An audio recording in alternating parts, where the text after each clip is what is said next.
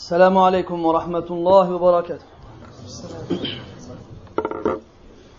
إن الحمد لله نحمده ونستعينه ونستغفره ونعوذ بالله من شرور أنفسنا ومن سيئات أعمالنا. من يهده الله فلا مضل له ومن يضلل فلا هادي له. وأشهد أن لا إله إلا الله وحده لا شريك له. وأشهد أن محمدا عبده ورسوله. يا أيها الذين آمنوا اتقوا الله حق تقاته ولا تموتن إلا وأنتم مسلمون.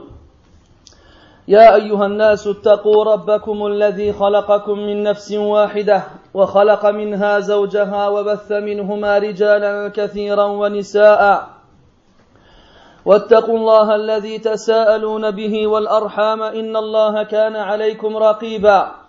يا أيها الذين آمنوا اتقوا الله وقولوا قولا سديدا يصلح لكم أعمالكم ويغفر لكم ذنوبكم ومن يطع الله ورسوله فقد فاز فوزا عظيما أما بعد فإن أصدق الحديث كتاب الله وخير الهدي هدي محمد صلى الله عليه وسلم وشر الأمور محدثاتها وكل محدثة بدعة وكل بدعة ضلالة وكل ضلالة في النار أما بعد أحبتي في الله وإخواني الفضلاء وآبائي الأعزاء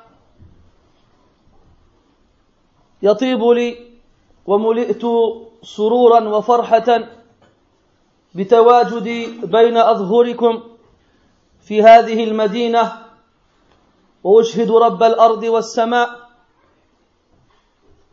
أن محبتي لكم في الله سبحانه وتعالى. واسأله عز وجل كما جمعنا في بيت من بيوته على طاعته أن يجمعنا وإياكم في الآخرة تحت لواء سيد المرسلين وفي أعلى فراديس الجنان. أحبتي في الله اخترت أن يكون موضوع كلمتي في هذه الأمسية المباركة الأخوة في الله. والمسلمون عموما كبارا وصغارا لا يجهلون أن المؤمنين إخوة. ومع ذلك تجد فرقا شاسعا وبونا عظيما بين المعرفة والتطبيق. ولأجل أن تتحول هذه المعرفة إلى واقع عملي أحببنا أن نشير إلى بعض الآيات والأحاديث وكذلك بعض أو بعض القصص التي وقعت لأسلافنا الصالحين حتى نتخذها قدوة وعبرة وحتى نحاول أن نمتثل أو أن نتمثل بهذه القصص والأخبار كي تتغير حياتنا. فأعيروني القلوب والأسماع جيدا. والله تعالى يقول إن في ذلك لذكرى لمن كان له قلب أو ألقى السمع وهو شهيد. فالذي ينتفع بالكلام هو الذي له قلب. وما من إنسان إلا وبين جنبيه هذه المضغة أو هذه نعم المضغة. ومع ذلك الله تعالى يقول إن في ذلك لذكرى لمن كان له قلب. مما يدل على أن المشار إليه هو القلب الحي الذي ينتفع بكلام الله وبكلام رسول الله صلى الله عليه وسلم. أما واحد يجي ويجلس ويسمع ومن بعد يرجع بحاله لداره وما انتفع وما استفاد هذا قلبه ميت. هذا قلبه ميت. فليكبر عليه أربعا لوفاته. فواحد ولا بغى يعرف هل قلبه ما زال على قيد الحياة فليسأل نفسه عند حضوره لمثل هذه لمثل هذه المجالس وبعد انصرافه منها ليسأل نفسه هل انتفعت وهل استفدت من هذه الكلمات. فإن كان الجواب إيجابيا فأبشر بالخير فأنت على خير. واسأل الله التوفيق حتى تموت على ذلك. أما إذا رجعت إلى بيتك؟ ورأسك وقلبك فارغان من خير واستفادة؟ فاسأل عن الطبيب. فاسأل عن الطبيب. فما من إنسان إلا وإذا أحس في نفسه علة أو سقما إلا وهو يجري عند الطبيب. كي يجد عنده دواء. فما لنا؟ نجد في أنفسنا نقصا وخللا من الناحية الدينية والإيمانية ولا نبحث عن الأطباء الذين سيعطوننا هذه الأدوية التي قد تكون سببا في علاجنا Mes frères, je suis heureux ce soir de me trouver parmi vous, dans cette ville, et j'atteste, je prends Allah Ta'ala comme témoin, que mon cœur est plein d'amour pour vous, mes frères. Je demande à Allah Tabaraka Ta'ala, comme il nous a réunis ce soir, dans une de ses demeures, qu'il nous réunisse le jour du jugement sous l'étendard du plus noble des messagers, alayhi salatu wassalam, et dans le plus haut degré du paradis. Mes frères, ce soir, Inch'Allah Ta'ala, le sujet que l'on va aborder ensemble est la fraternité dans l'islam.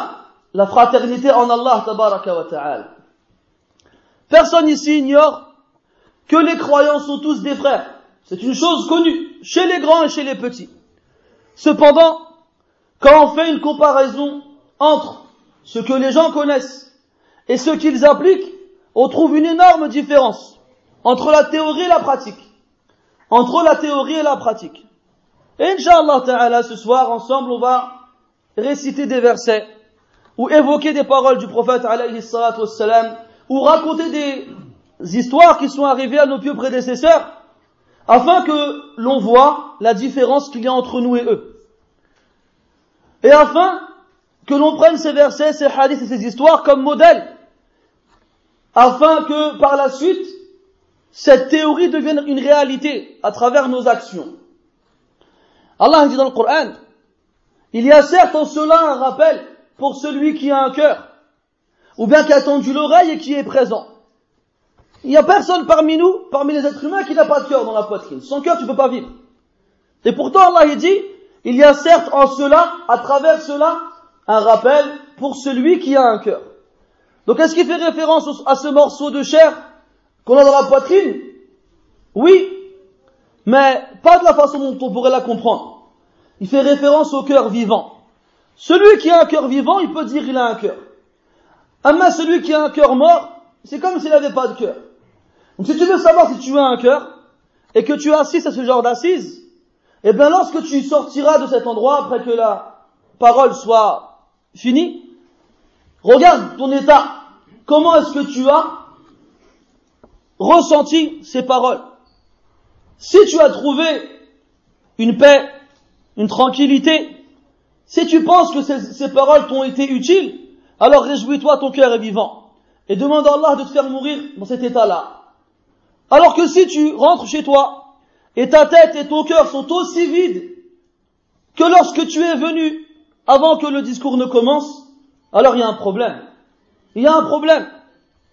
Et tout comme lorsque tu es malade, tu te sens mal, tu as mal à la tête, tu as mal au ventre, j'en passe et d'autres, tu cours chez le médecin pour qu'il te prescrive un médicament, eh bien sache que lorsque ton cœur il est malade, pour ne pas dire mort, tu devrais te précipiter vers les médecins de l'islam afin qu'ils te prescrivent un traitement qui, Inch'Allah, sera un remède pour toi. Sachez que chaque fois que vous avez ce genre d'occasion, c'est un moyen pour vous de voir si votre cœur est en bonne santé ou pas. Donc prêtez-moi, avant de me prêter vos oreilles, prêtez-moi vos cœurs. Et on demande à Allah Ta'ala qui mette le profit et l'utilité dans les paroles qu'on va entendre. يقول الله تبارك وتعالى إنما المؤمنون إخوة إنما المؤمنون إخوة ولغة كلمة إنما تسمى أداة حصر والحصر هو إثبات حكم المذكور ونفيه عما سواه فكأنما تقول ليس المؤمنون إلا إخوة ليس المؤمنون إلا إخوة. إنما المؤمنون إخوة. ومن منا لا يعرف هذا؟ من منا لا يعرف أن المؤمنين فيما بينهم إخوة؟ وليس فيما بينهم شيء يربطهم سوى الإيمان. فبكون الإيمان قد عمر قلبك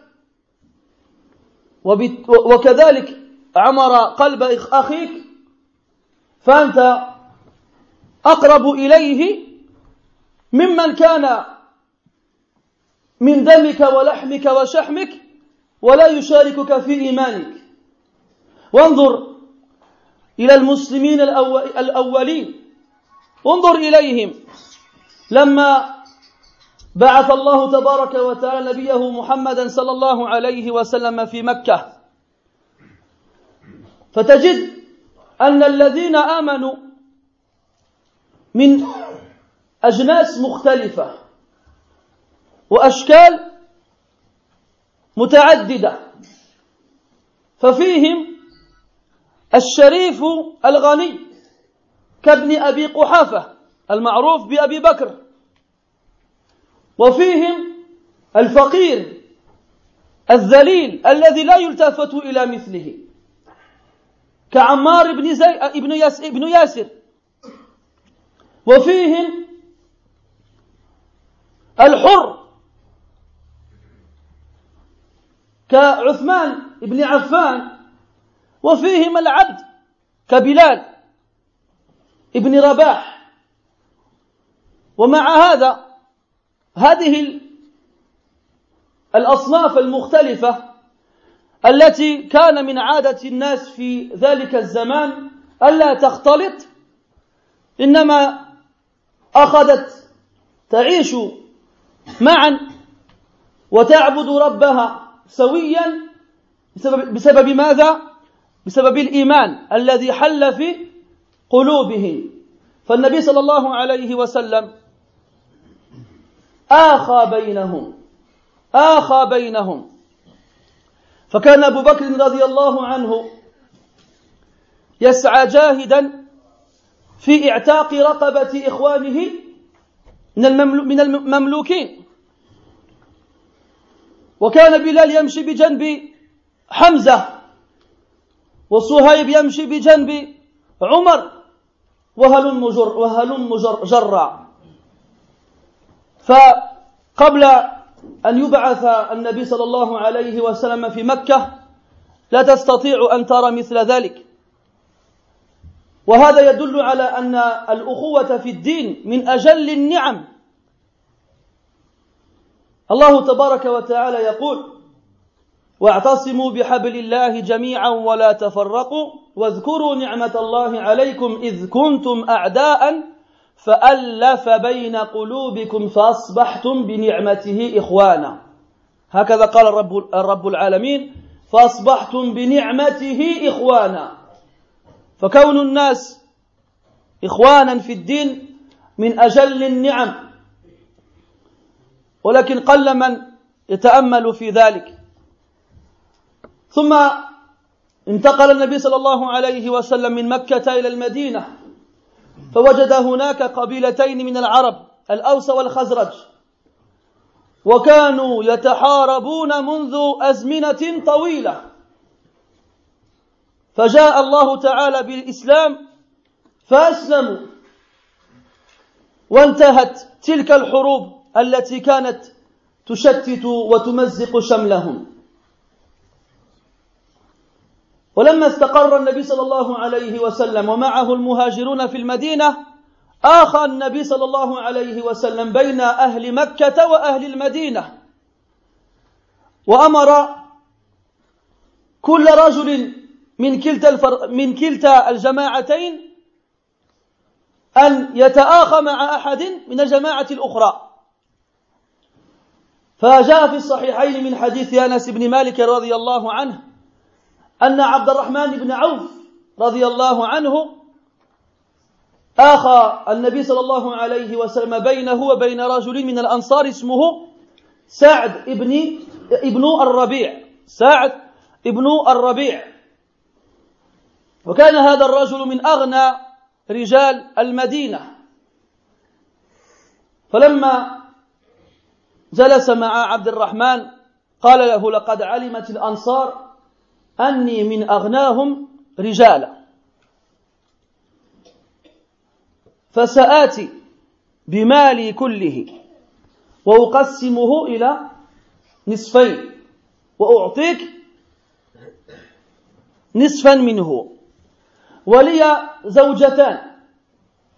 فانظر فانظر فيهما التي أعجبتك ثم طلقتها وإذا حلت لك أخذتها زوجة فقال عبد الرحمن رضي الله عنه بارك الله لك في مالك ولكن دلني على السوق. الحديث الحديث له النهاية لكن الذي يهمنا فيه هذه القطعة التي ذكرناها.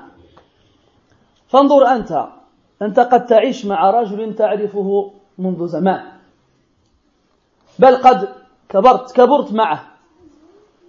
والآن أنت رجل بل أنت تزوجت وصرت رب أسرة ولديك من الأموال ما الله به عليم ولم يخطر على بالك.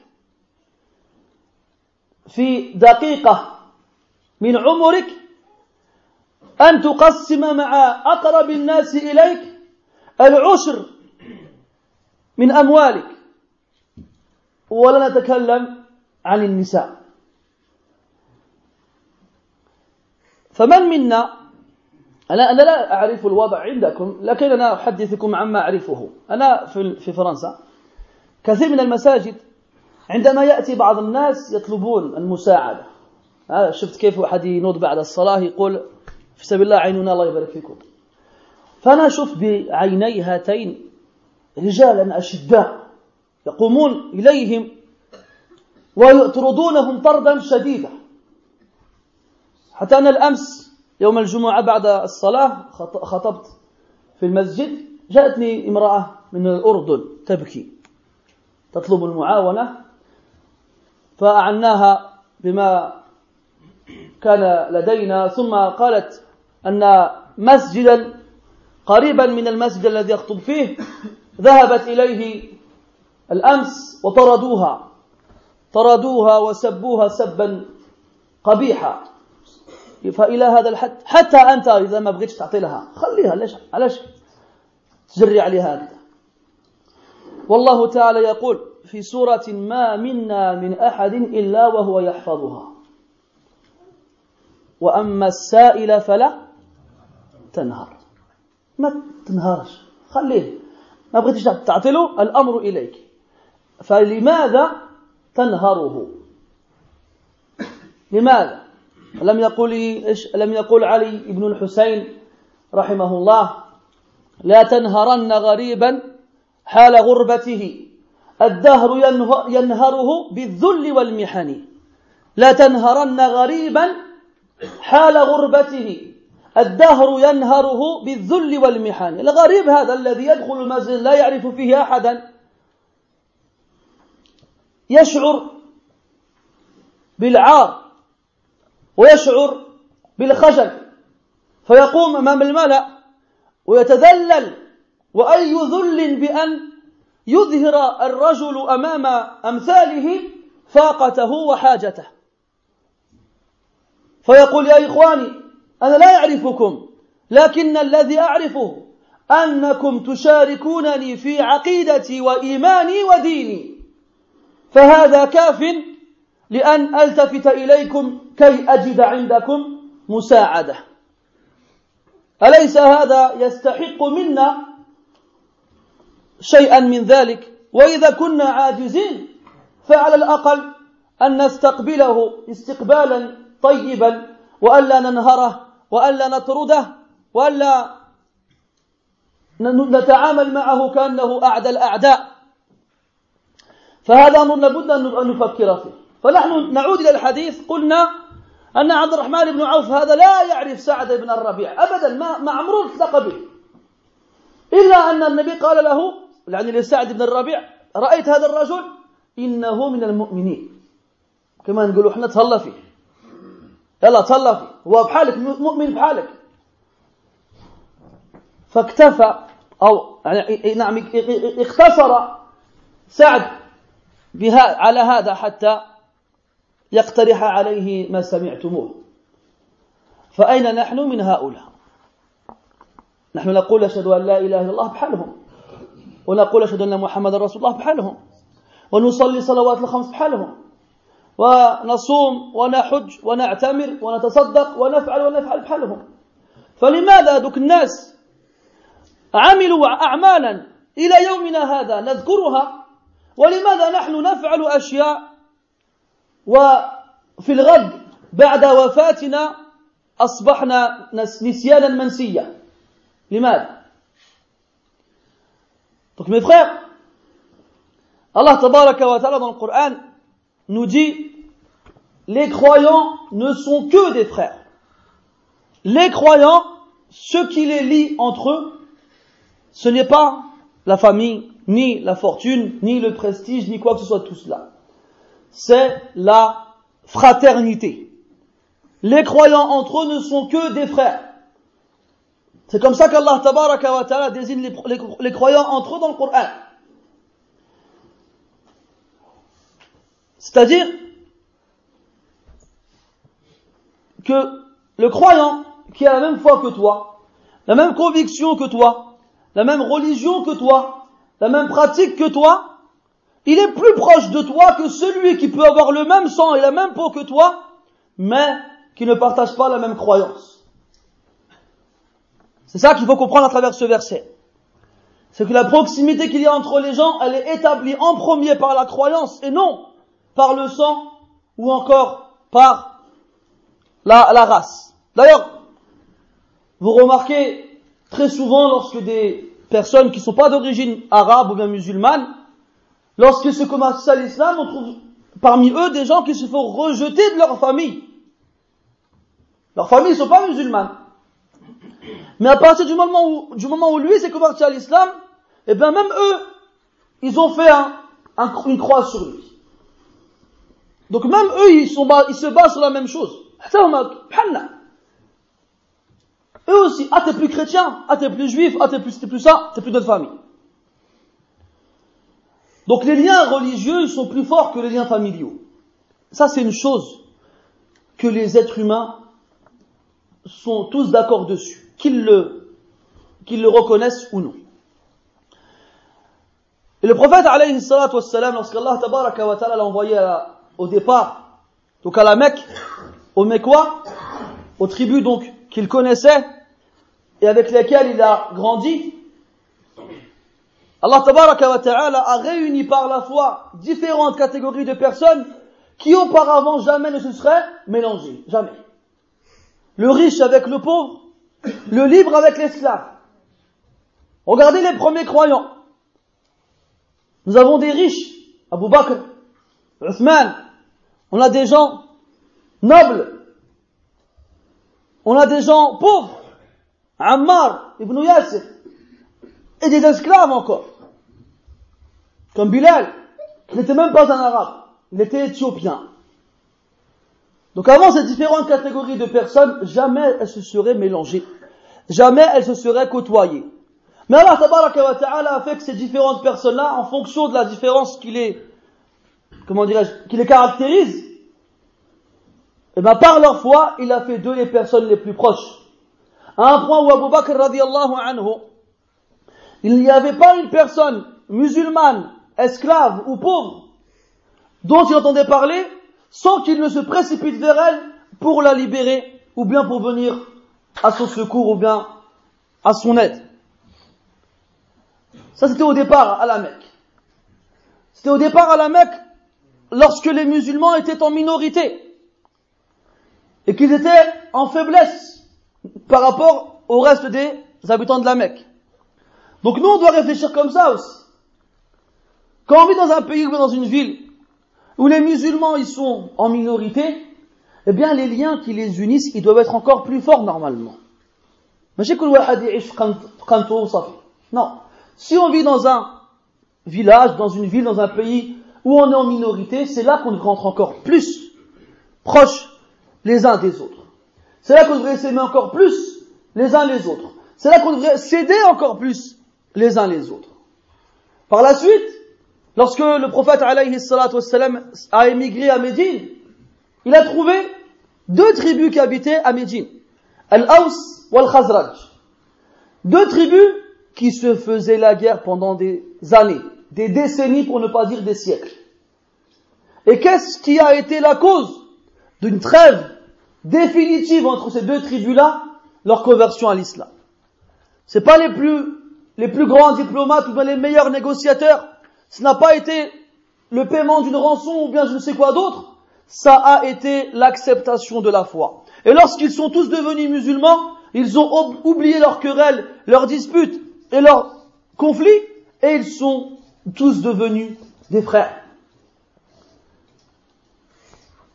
Lorsque donc les musulmans de la Mecque s'installèrent à Médine, le prophète alayhi après qu'il a ordonné aux musulmans de la Mecque de fraterniser les uns avec les autres, il a ordonné aux musulmans de Médine et de la Mecque de fraterniser les uns avec les autres. Et il a demandé à chaque Mécois de fraterniser en particulier avec un, avec un Médinois. Et parmi les Mécois, il y avait Abdurrahman ibn Auf, radiallahu anhu. Abdurrahman ibn Auf faisait partie des à commencer à l'islam. Et il, a fait partie, il faisait partie aussi de ceux à qui le prophète sallallahu alayhi wa sallam a promis le paradis de son vivant. Partie des dix, al-mubasharin fil jannah. Donc Abdurrahman ibn Auf, il avait un, compagnon, un croyant, un frère médinois qui répond au nom de Sa'd ibn al-Rabi' Sa'd ibn al-Rabi' c'était un homme riche, aisé. Il dit à Abdurrahman, écoute, toi et moi on est des frères, on se connaît pas, on s'est jamais vu. Donc imagine toi, tu connais pas, tu n'as jamais vu ta vie.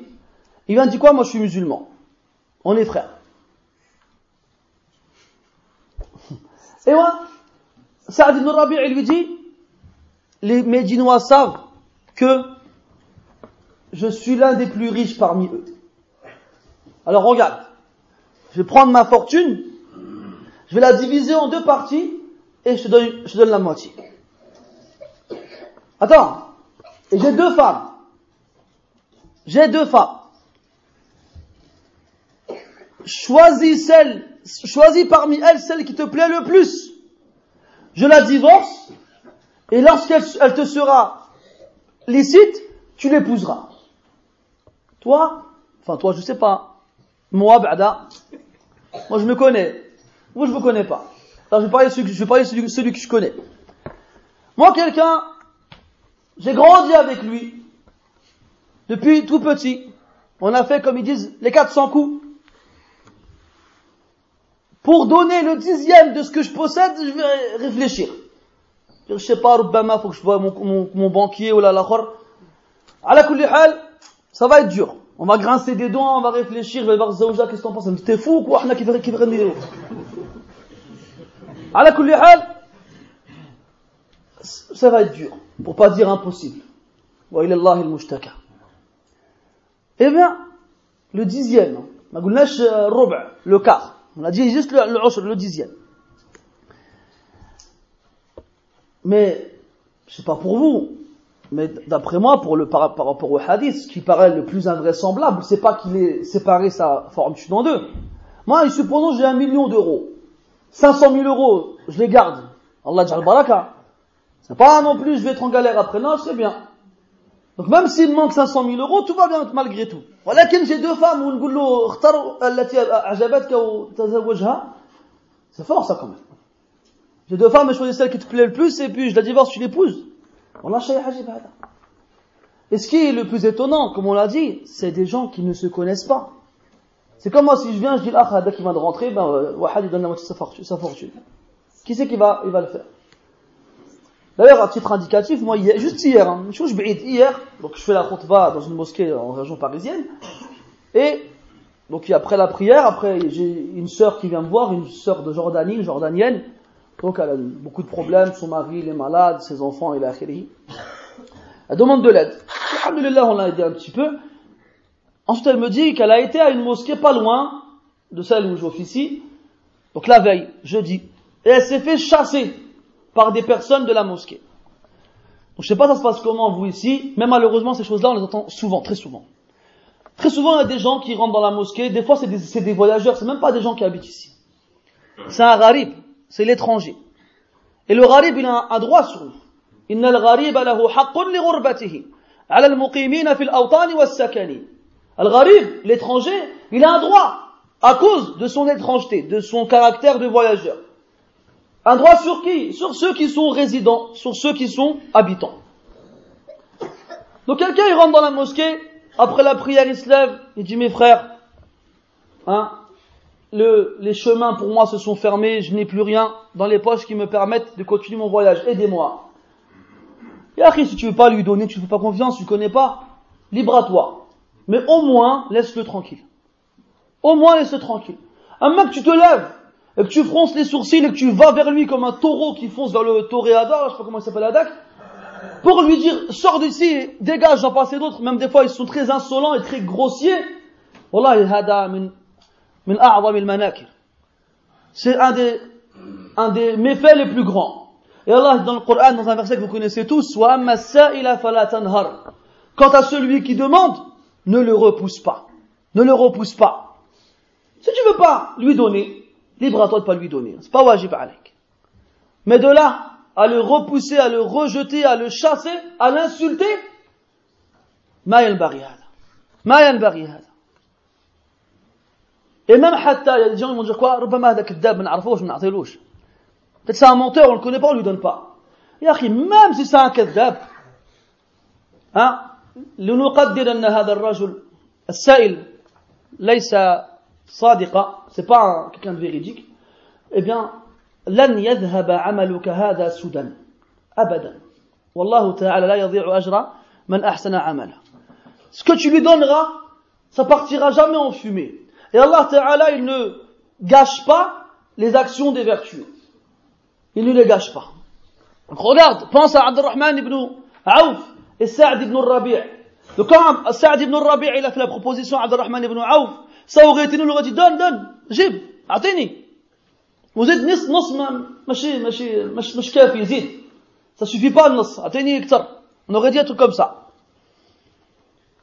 Abdurrahman ibn Aouf radiallahu anhu, لتواضعه, il a dit quoi Non, barakallahu fik, Allah il bénisse. T'es bien montre-moi le chemin du marché. Et il a été au marché, il a fait du, du commerce, et Allah il a donné un risque avec ce qu'il a trouvé, à ce qu'il a pu vendre au marché, et après il a réussi à se, à se marier. Ce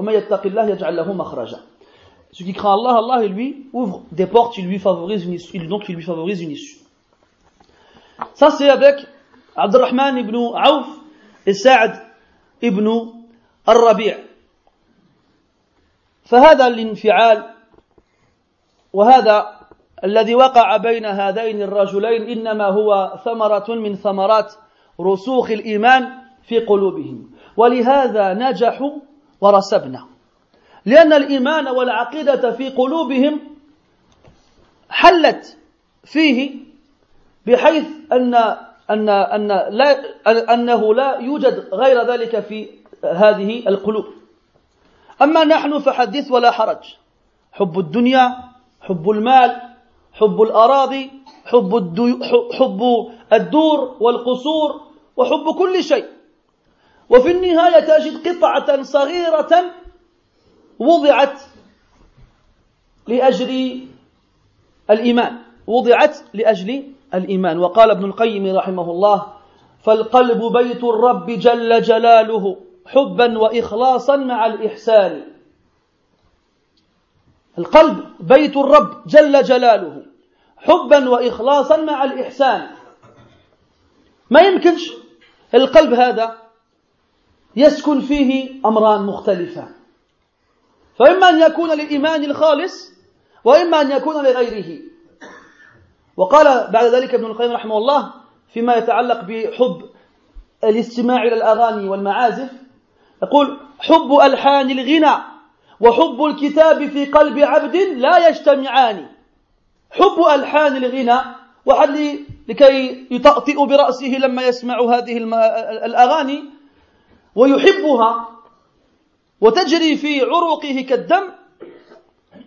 هذا ما يمكنش الحب جل الغنى يجتمع في القلب مع حب القرآن. ما يمكنش. هكذا قال ابن القيم رحمه الله وصدق رحمه الله. فالقلب هذا إذا ترسخ فيه الإيمان الصادق أثمر هذه الثمرات التي سمعنا عنها في قصة عبد الرحمن وسعد رضي الله عنهما. فلا بد من تصحيح العقيدة ولا بد من معرفة الرب جل وعلا ولا بد من تخليص التوحيد لله سبحانه ولا بد من الإيمان بالأركان الست ولا بد من التمييز بين الأعمال التي يتقرب بها إلى الله والأعمال الشركية التي لا يغفرها الله. لا بد من ذلك كله. فإذا خصصنا أوقاتنا في ذلك ووفقنا الله لتحقيق هذه الأشياء فوالله لرأينا في مجتمعنا ما رآه من, من كان قبلنا. هذا هو السر. وهذا هو السبب الذي لأجله اختلفنا. نقول كما يقولون ولا نفعل كما يفعلون. لذلك كانوا ثلة قليلة فنجحوا. وفتح الله على أيديهم قلوب الناس قبل أن يفتح أراضيهم. وأما نحن فكثير كغثاء السيل. فكثير كغثاء السيل أذلاء مساكين. ننحني رؤوسنا عند غيرنا ونتكبر على أمثالنا ولا حول ولا قوة إلا بالله. هذا هو الفرق فقط. وتجد الناس يجتمعون حول الطاولة أو الطاولات ويقولون طيب لنبحث عن حل هناك المشاكل العديدة في المجتمع الإسلامي. ما هو الحل؟ فمنهم من يقول لابد أن نفكر في هذا المجال والآخر يقول لا لابد أن نعمق في هذا الأمر. ويقترحون الأمور العديدة ولا تجد, ولا تجد فيهم أحدا يقول لهم يا مسلمون ارجعوا إلى دينكم فقط. ارجعوا إلى دينكم ارجعوا إلى إيمانكم ارجعوا إلى عقيدتكم. فواحد يقول أنا مسلم وتراه يطوف حول قبر. والآخر يقول أنا مسلم وتراه يذبح لغير الله والثالث يقول أنا مسلم ويسب أبا بكر وعائشة والرابع يقول أنا مسلم ويعتقد أن شيخه يرى الغيب وهلم جرة القائمة طويلة جدا. كل هؤلاء كل هؤلاء يدعون أنهم مسلمون وليس فيهم اثنان يتشبهان في عقيدتهم فكيف هذا؟ لا نجاح للمسلمين إلا إذا كانت عقيدتهم وإيمانهم على ما كان عقيد على ما كان عقيدة الأولين. الله تعالى يقول فإن آمنوا بمثل ما آمنتم به فقد اهتدوا. إذا أردت الهداية يا عبد الله فلا بد أن يكون إيمانك وعقيدتك كما كانت عقيدة من كان قبلنا. ما فيش سبيل ثاني لهذا. ما فيش. Donc mes frères, quand on voit une histoire comme celle de Abdurrahman ibn Auf anhu et de son compagnon Sa'd ibn Rabi' on se demande comment est-ce qu'ils ont pu avoir une telle réaction dans une telle circonstance et que nous on est incapable de faire la même chose. On est incapable. Pourtant on dit comme eux. Et en apparence on fait comme eux. Mais la différence, c'est ce qu'Allah a dit dans le Coran. les croyants. Comme vous le savez, dans la foi, il y a des degrés. Et il y a le plus haut degré de la foi, c'est la foi complète. Ce n'est seulement que lorsque la foi elle est complète, lorsque la croyance elle est saine, que ce, genre de réceptacle, ces cœurs-là, donnent comme fruit, donnent comme résultat des réactions comparables à celles de Abdurrahman et de Sa'd. C'est seulement comme cela. Donc si nous on veut réussir à atteindre ce degré de perfection, il n'y a pas 36 solutions. Il faut absolument revenir au départ, au point de départ qui est de, corriger, de purifier nos cœurs. Le cœur, il est plein de choses mauvaises. Il y a dans les, dans les cœurs des gens aujourd'hui l'amour de ce bas monde, ou bien encore l'amour des maisons, ou l'amour des terres, ou l'amour des voitures, ou bien l'amour de l'argent, ou l'amour des femmes, l'amour des enfants, et j'en passe d'autres. Dans son cœur, il y a 100 mètres carrés pour ça, 100 mètres carrés pour ça, et il y a un mètre carré pour sa foi. Un mètre carré. Mais le cœur, c'est la maison qui renferme la foi en Allah tabaraka wa ta'ala. C'est dans ton cœur que ta foi, elle habite. Et le cœur, comme il dit Ibn al-Qayyim c'est la demeure du Seigneur, c'est-à-dire de la foi en Allah azza wa Lorsque tu as l'amour envers lui, la sincérité dans tes actes et la bienfaisance. Et il parle de ceux qui, qui bougent la tête quand ils écoutent de la musique. Ceux qui aiment la musique à un point où leurs âmes, elles se transportent dans les étoiles. Il dit des gens comme ceux-là, dans leur cœur, l'amour du Coran ne peut pas se réunir avec l'amour d'autre chose. Dans le cœur du croyant, il n'y a pas deux amours comme ceux-là qui peuvent cohabiter. Soit c'est l'un, soit c'est l'autre. Soit c'est l'un, soit, soit c'est l'autre. يا لذة الفساق لست كلذة الأبرار في شرع ولا إيمان كما قال ابن القيم رحمه الله يا لذة الفساق Ô toi le plaisir des pervers, tu ne seras jamais comme le plaisir des pieux, ni fil aql, ni dans la logique humaine, ni dans la foi. C'est pas possible. Donc le cœur, il faut le nettoyer. Pensez à mon coup d'aspirateur, je suis de shita ou الكراته وذاك الشيء تحيد اسمه الوسخ الذي سكنه hein, enlève de, de ton cœur toutes ces impuretés comment est-ce qu'on peut trouver aujourd'hui des gens qui se réunissent autour d'une table et qui disent les musulmans aujourd'hui vivent que des catastrophes Faut qu'on trouve une solution pour qu'ils sortent de leur tête de ces catastrophes alors il y en a qui dit quoi? Il faut qu'ils qui, qui, se mettent à réfléchir dans ce genre de sujet-là. Ils parlent, je sais pas, n'importe la philosophie. L'autre dit non, il doit parler de ça. Chacun donne une proposition. Et il n'y en a aucun qui dit il faut qu'ils purifient leur croyance et leur foi. Il n'y en a aucun. Il n'y en a pas un. Aujourd'hui, tu prends, tu prends 10 musulmans dans 10 pays différents, ils vont tous te dire on est des musulmans. Mais il y en a un, il y a la tombe de quelqu'un dans sa, dans sa ville, il va faire le tawaf autour comme il fait le tawaf autour de la Kaaba. Il y en a un autre, avant de, rentrer dans cette nouvelle maison, il va prendre une poule et il va la dbah pour pas que les djinns l'embêtent. Il y en a un troisième, qu'est-ce qu'il va faire lui? Il va te dire, moi je suis musulman, mais je déteste Abu Bakr Omar et je maudis Aïcha et Hafsa. Il y en a un autre qui va te dire quoi? Moi je suis musulman, mais lui, pour lui, son shir, il a un shir, il voit l'invisible. Et il a les longue, il y en a plein. Il y en a énormément. Donc vous, vous, vous qu'avec des personnes aussi différentes, on peut réaliser ce qu'ils ont fait les gens avant? Même Allah dit dans le Coran, c'est si ils croient, si ils croient, il a dit tout le monde, ils croient comme vous, vous avez cru, vous, c'est-à-dire les compagnons du prophète, alors ils seront bien guidés. Donc le seul moyen d'être bien guidé, c'est d'avoir la même croyance que les compagnons radiallahu. Il n'y a pas d'autre alternative à cela. Il n'y a pas d'autre alternative. النبي عليه الصلاة والسلام يقول في صحيح مسلم من حديث أبي هريرة رضي الله عنه لا تحاسد ولا تبا ولا تناجشوا ولا تباغضوا ولا تدابروا ولا يبع بعضكم على بيع بعض. وكونوا عباد الله إخوانا المسلم أخو المسلم لا يظلمه ولا يخذله ولا يحقره بحسب امرئ من الشر أن يحقر أخاه المسلم. فإذا حققنا هذه الأمور هذه نواهي كلها من النبي صلى الله عليه وسلم. والله تعالى يقول وما آتاكم الرسول فخذوه وما نهاكم عنه فانتهوا. هنا الرسول ينهانا عن عن إيش؟ التحاسد الحسد. وهو أن تتمنى زوال النعمة عن أخيك. والتناجش التناجش صورة من من البيوع المحرمة تقتضي أن يأتي شخص في بيع. أنا مثلا أبيع لكم هذا الكاس بعشرة يورو.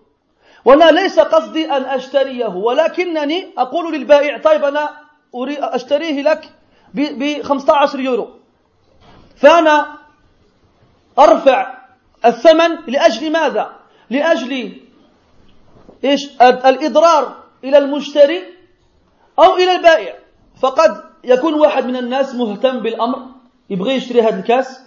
لكن ما عندوش 15 يورو هو عنده غير 12 فهو في الأول كان كان الكاس بسعر 10 يورو وأنا جيت وقلت له 15 فدابا ما يمكنلوش يشريه بما عنده من المال. أو البائع هذا طلب من هذا الكأس 10 يورو وحتى أنا جيت وقلت له لا أنا نعطيك 15 يورو. فالناس يقولوا لا غالي بزاف ويمشيو. وأنا ما نشريلوش ما نشريهلوش. في النهاية إيش يحصل ما يبيعش هذا الكأس.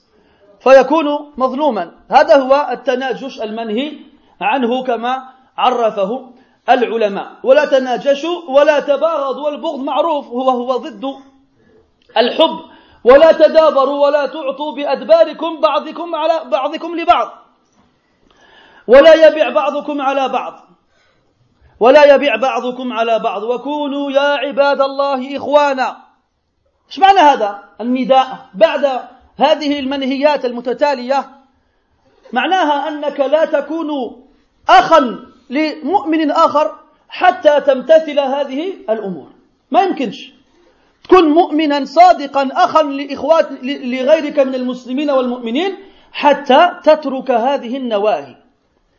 واحد يجي ويبغض هذا ويحسد هذا ويدابر هذا. ما يمكنش يقول هذا هو. أنه أخ لهؤلاء. فلا يكتمل الإيمان عنده حتى يترك هذه النواهي. ثم قال صلى الله عليه وسلم المسلم أخو المسلم. المسلم أخو المسلم لا يظلمه ولا يخذله ولا يحقره. بحسب امرئ من الشر. يعني يكفيه. يكفيه شرا. قد يكون أحسن الناس. ما عمرو دار شي شر في حياته. إلا أنه حقر أخاه المسلم فهذا يكفيه لأن يعاتبه الله عز وجل يوم القيامة. هذا يكفيه.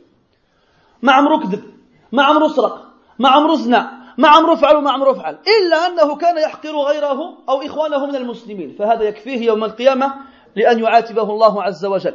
فإن شاء عذبه وإن شاء غفر له. فالأمر جد خطير. والأمر ليس بالهين الأمر ليس بالهين. disait, alayhi wassalam, il dit, ne vous, ne vous enviez pas. Et l'envie, la jalousie, c'est quoi? C'est le fait d'espérer dans son cœur qu'Allah Ta'ala prive ton frère d'un bienfait qu'il lui avait donné. Foulan, Allah, il lui donne une voiture que moi j'ai pas.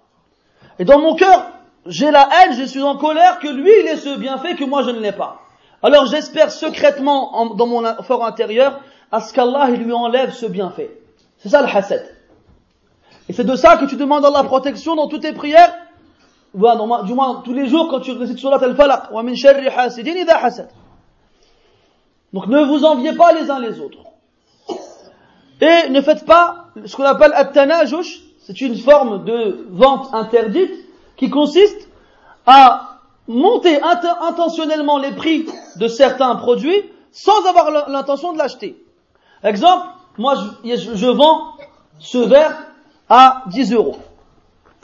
Je vends ce verre à 10 euros et donc il y a quelqu'un qui vient pour me l'acheter et il y a quelqu'un d'autre qui vient et dit non non moi je te le prends à 15 euros. Je te le prends à 15 euros. Donc il va monter le prix du produit mais sans avoir l'intention de l'acheter. Il veut pas l'acheter. Son but, lui, c'est soit de faire du tort au vendeur, soit de faire du tort au, à l'acheteur. L'acheteur, soit il n'a pas assez pour le payer ce prix-là, alors il devra le laisser. Ou soit l'acheteur, à cause de ce prix-là, il ne trouvera personne pour le vendre. Et lui, à la fin, il part et l'achète pas. Donc, on n'a pas le droit de faire ça. Voilà tabaradu, ne vous détestez pas. Voilà tadabaru, ne vous tournez pas le dos. Voilà ala et ne vendez pas les uns sur les, le, le terrain des autres. C'est-à-dire que moi, je ne vais pas venir moi, lui, il est en train de vendre, je, je lui vends, donc mon fameux verre, il coûte cher, mon verre, il est à 10 euros. Tiens, je te vends mon verre à 10 euros. Wahad, il vient, il dit à l'autre, il fait non, tiens, achète le mien à 9 euros. Donc il vient, il va donc ternir ma, ma vente dans le but de vendre lui. Après, le prophète dit et soyez, ô serviteurs d'Allah, des frères. Ça veut dire quoi? Que tu ne pourras être le frère de ton, du croyant que lorsque tu te seras écarté de toutes ces choses que le prophète sallallahu alayhi wa sallam vient de t'interdire. Celui qui envie son frère, il peut pas dire qu'il est son frère. Celui qui tourne le doigt à son frère, il peut pas dire qu'il est son frère. Celui qui déteste son frère, il peut pas dire qu'il est, son frère. Celui qui vient dans le but de ne, de, de, de pervertir sa, son, comment dirais son, son commerce, il peut pas dire qu'il est son frère. Tu pourras dire que tu es le frère de l'autre que lorsque tu te seras écarté de toutes ces choses que le prophète sallallahu alayhi wa sallam il a interdit. قل لي إذا جاء الوقت قل لي ها 9 heures ah, عجيب طيب بعد يقول النبي عليه الصلاة والسلام après il dit عليه الصلاة والسلام le prophète il dit le musulman est le frère du musulman le musulman est le frère du musulman il n'est pas injuste envers lui il ne l'abandonne pas et il ne le dénigre pas. C'est pas comme s'il n'avait pas de, de valeur. comme on dit. Tu vaux, tu vaux rien, tu es un vaurien. Là. Le musulman ne fait pas ça à son frère. Il ne lui fait pas d'injustice. Il ne l'abandonne pas et il ne le dénigre pas. Il suffit à l'homme comme mal de dénigrer son frère musulman. Ça veut dire quoi? Et Tu peux être la meilleure des personnes parmi les musulmans. Tu mens pas tu voles pas, tu trahis pas, tu fais aucun mal. Mais tu dénigres tes frères. Eh bien, si tu viens le jour du jugement avec ce mal-là, ce sera suffisant peut-être pour qu'Allah te punisse. Pourquoi, pourquoi je dis peut-être parce que ça reste malgré tout sous la volonté d'Allah Azzawajal. S'il veut, il punit, s'il veut, il pardonne. Mais il suffit à la personne comme mal, d'avoir comme mal, de dénigrer ses frères pour qu'elle craigne le châtiment d'Allah subhanahu wa ta'ala. Donc c'est grave et c'est dangereux. Et tu vois à quel point la relation que tu peux avoir avec tes frères, elle a une importance capitale au niveau même de ta foi. Au niveau même de ta foi. تجد من الناس من يصاحب غيره ويظهر أنه أخ له إلا لمصلحته الشخصية وإلا للانتفاع به من ناحية ما فإذا قضى فيه نحبته وإذا وجد فيه منفعته ومصلحته تركه وخذله وهذا يقع كثيرا وهذا يقع كثيرا من الناس من يسمى يسموا يسمون بالمصلحيين المصلحيون. ودوك الناس تجده وكأنه من أحب الناس إليك أو, وكأنك من أحب الناس إليه ديما يجي يقرأ على الباب تاعك في الصباح خصك شي حاجة؟ شوية الحليب شي شفنج شوية مسمن خصك شي شي شي كاس أتاي ولا شافك برا السيارة تاعك غادية ولا معطلة ولا كيفاش ولا كاين شي مشكلة. المهم تلقاه كأنه سبحان الله من من أحرص الناس عليك عليك. ولكن هو ما يتعامل معك هذه المعاملة إلا وأنه يقصد وراء ذلك شيئا.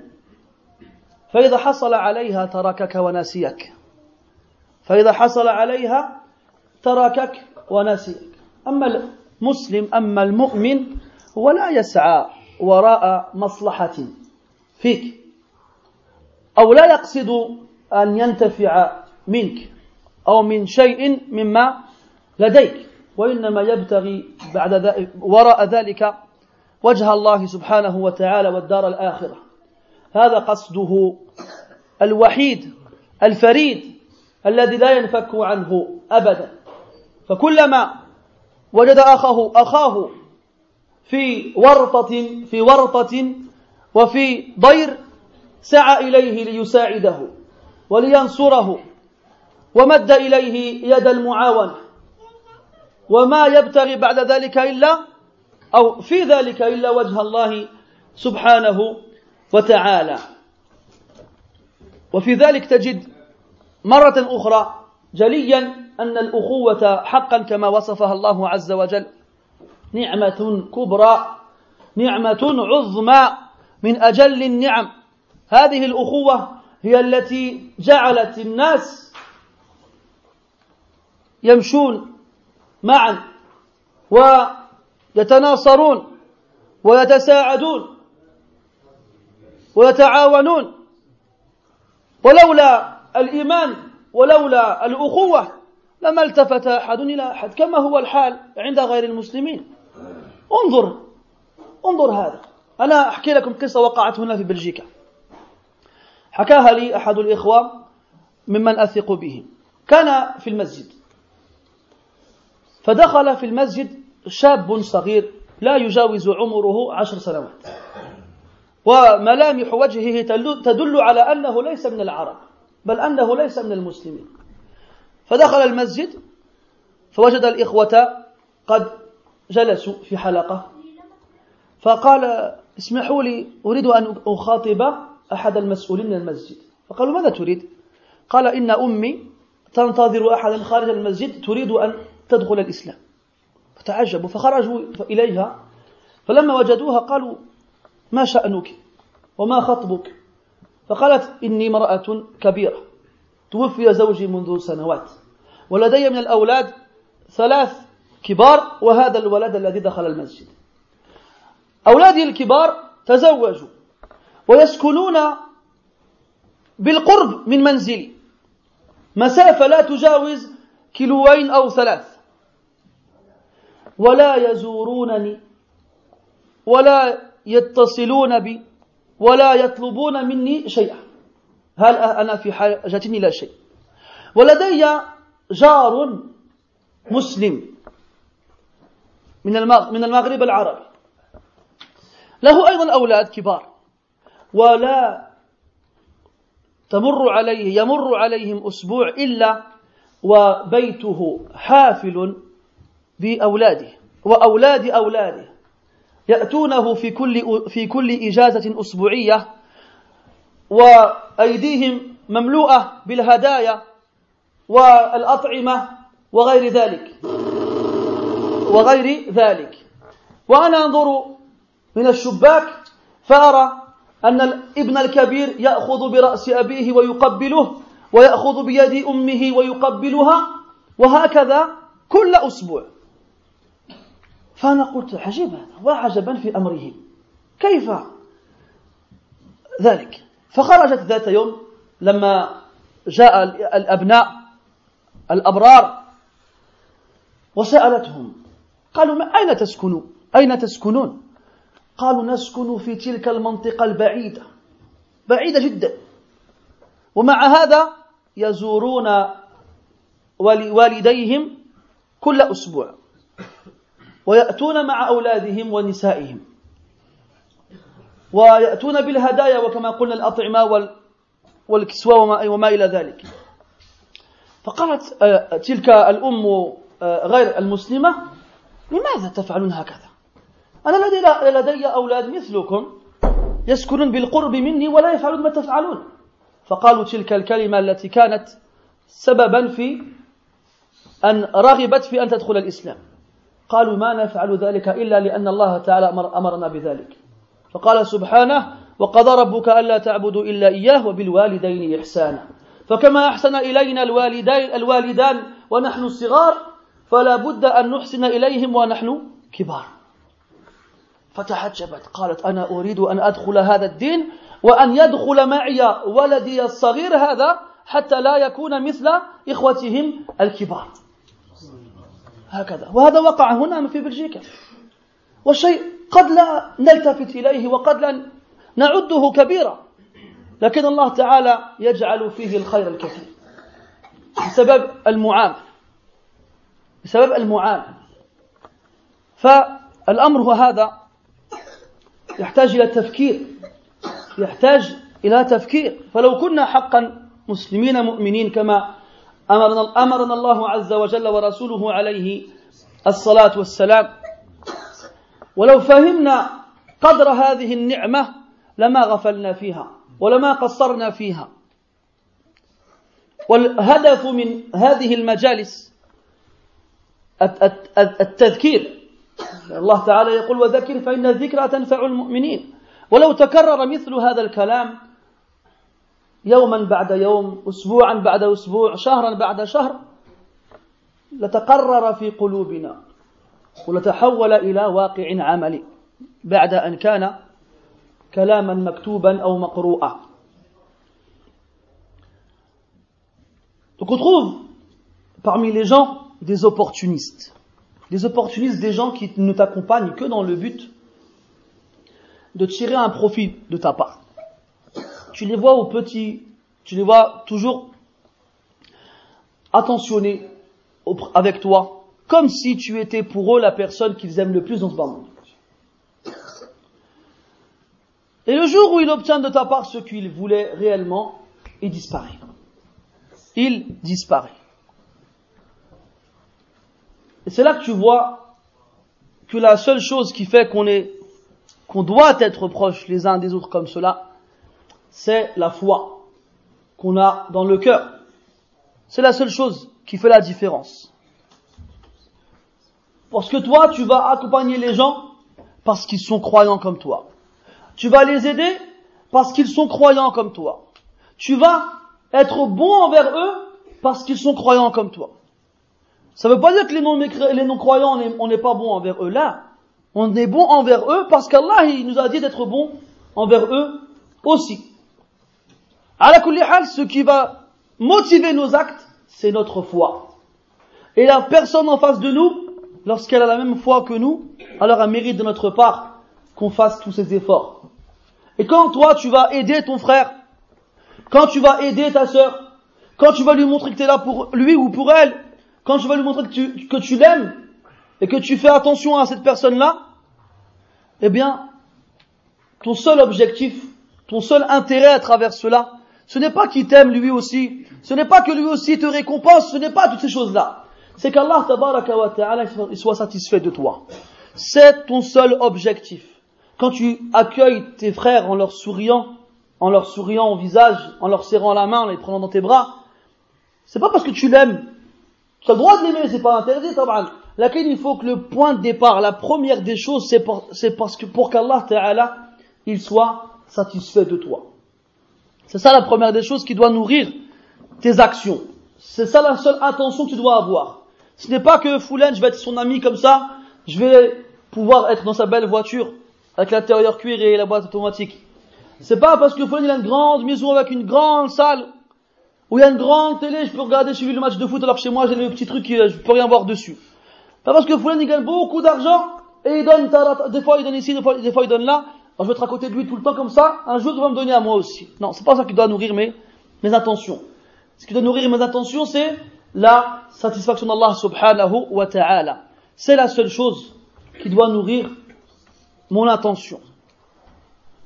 D'ailleurs, à titre indicatif, une anecdote qui est arrivée ici en Belgique, qu'un frère m'a raconté, un frère que, je, considère comme étant fiable et de confiance, m'a dit une fois, c'est dans une mosquée, et il y a un jeune garçon qui rentre dans la mosquée. Un petit garçon d'à peine 10 ans, qui a donc un physique d'une personne qui n'est pas arabe, mais plutôt euh, belge. Alors, euh, ils sont étonnés de le voir euh, rentrer dans la mosquée, ils lui demandent qu'est-ce qu'on peut faire pour toi, il dit voilà, ma mère, elle, elle à l'extérieur, elle voudrait parler avec quelqu'un, veut se convertir à l'islam. Alors ils sortent à sa rencontre et ils lui disent voilà madame, on a appris que vous voulez vous convertir, on aimerait savoir pourquoi. Alors elle leur répond voilà moi je suis donc une mère de famille, j'ai plusieurs enfants et j'ai des enfants qui sont grands qui vivent plus à la maison. Cependant ils n'habitent pas loin de chez moi, à quelques kilomètres à peine. Ils se sont mariés, ont fait leur vie et pourtant ils ne me visitent jamais. Ils ne demandent jamais après moi, ils ne m'appellent même pas si ce n'est une fois vraiment de temps en temps, une fois tous les mois et encore. J'ai des voisins, des maghrébins, qui ont aussi donc des enfants qui ont, se sont mariés, qui sont partis habiter donc ailleurs, et tous les week-ends, donc toutes les fins de semaine, j'ai le droit au même, entre guillemets, au même rite. J'entends donc des voix à l'extérieur, je regarde par la fenêtre, et je vois donc les enfants qui arrivent à peu près en même temps et qui sortent de leur voiture avec les bras pleins de sacs, des cadeaux pour leurs parents, de la nourriture, des vêtements. Et lorsque les, parents sortent les accueillir, tu vois les enfants prendre la tête de leurs parents, leur embrasser la tête, ou bien encore leur embrasser la main, et les prendre dans leurs bras, et comme ça tous les week-ends. Alors un jour, cette dame a dit, je sors, je suis intriguée, je suis curieuse, je veux savoir qu'est-ce qui, certaines choses. Je vais à la rencontre de ces jeunes, de ces enfants, ces grands enfants, et je leur demande, première question, vous habitez loin de chez vos parents Alors ils disent, oui, moi j'habite là-bas, dans une ville très loin. Peut-être des centaines de kilomètres, peut-être. Et toi, moi aussi à peu près. elle se rend compte que ces enfants-là, ils habitent très loin de leurs parents. Elle dit, mais c'est étrange quand même. Vous habitez loin et vous êtes ici tous les week-ends. Comment ça se fait Moi, j'ai des enfants à peine à côté, mais ils viennent jamais me rendre visite, ils m'appellent même pas au téléphone. Alors, ils ont eu le bon le bon réflexe, la bonne réponse. Une réponse fulgurante qui a eu comme effet de lui donner envie de rentrer dans l'islam. Ils lui ont dit, vous savez madame, nous on fait ça parce que notre Dieu, notre religion, nous ordonne d'être bons envers nos parents. Car comme nos parents, ils ont été bons envers nous lorsqu'on était petits, on a à notre tour le devoir d'être bons envers eux lorsque nous sommes devenus grands et eux sont devenus, sont devenus. Et dans le Coran, Allah a dit, ton Seigneur a décrété que tu n'adoreras que lui et que tu seras bienfaisant envers tes parents. Et lorsqu'elle a vu ça, elle a dit, moi je veux être musulmane aussi. Et je veux que mon fils, le dernier, le plus petit, il soit lui aussi musulman, comme ça il sera comme vous et il sera pas comme ses, comme ses grands frères. Il sera pas comme ses, comme ses grands frères. Pourquoi je vous raconte cette histoire? Pour qu'on comprenne que tu peux être le meilleur enfant avec tes parents. Le meilleur. Si tu ne le fais pas pour Allah Azza wa ça ne te servira à rien. Il faut que tu sois bon envers tes parents, en tout en sachant que c'est pour Allah Ta'ala que tu le fais. En premier. En premier. Il y a des non-musulmans qui sont très bons envers leurs parents. Est-ce que ça va leur être utile devant Allah Azza wa Non. Donc il faut que ta bienfaisance envers tes parents, elle soit nourrie par l'intention de vouloir satisfaire Allah Jalla wa ala. يقول الله تبارك وتعالى في القرآن وهو يصف عباده الصالحين وأولياءه المتقين من صحابة خير المرسلين عليه الصلاة والسلام رضي الله عنهم وارضاهم يقول عز وجل محمد رسول الله والذين معه أشداء على الكفار رحماء بينهم وقال عز وجل في آية أخرى فسوف يأتي الله بقوم يحبهم ويحبونه أذلة على المؤمنين أعزة على الكافرين. هكذا ينبغي للمسلم أن يكون مع أخيه أن يكون رحيما به بل أن يكونوا رحماء بينهم وأن يتذلل أمام أخيه وأن لا يعتز عليه. هكذا ينبغي للمؤمن أن يكون مع أخيه ولا ينظر وظيفته ولا جنسيته ولا أين يسكن أو يعيش لا ينظر في هذا ينظر فقط في كونه مؤمنا.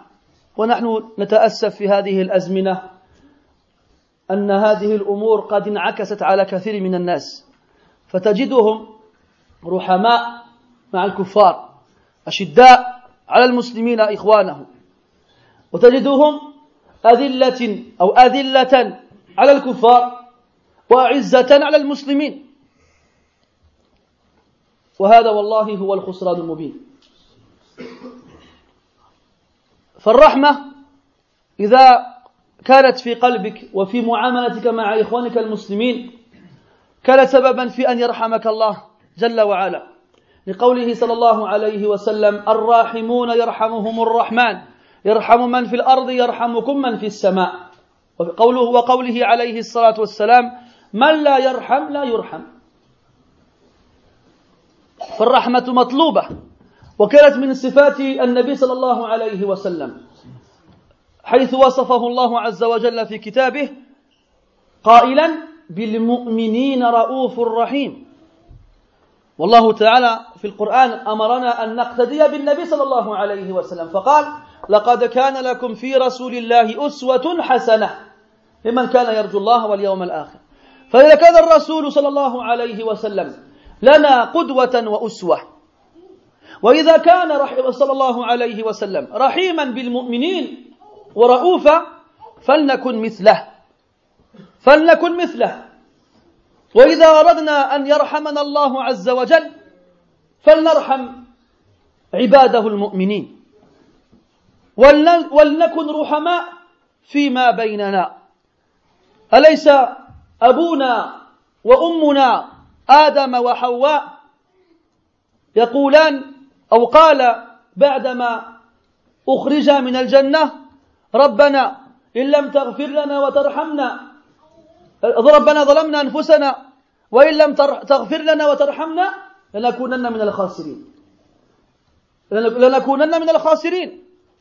وفي قوم موسى لئن لم يرحمنا ربنا ويغفر لنا لنكونن من الخاسرين. فالخاسر هو الذي لا يرحمه ربه. والله جل وعلا رحيم رحمن. ذو الرحمة الواسعة وذو الرحمة الواصلة ذو الرحمة الشاملة. الذي له الرحمة التي وسعت كل شيء. فالذي لا يرحمه الله عز وجل فلا يلومن إلا فلا يلومن إلا نفسه. وكما يقال لا يهلك على الله إلا هالك. لا يهلك على الله إلا هالك. الله سبحانه وتعالى من رحمته بنا أنزل علينا الكتب وأرسل إلينا الرسل وبين لنا الصراط المستقيم. ويبسط يده بالليل ليتوب مسيء النهار.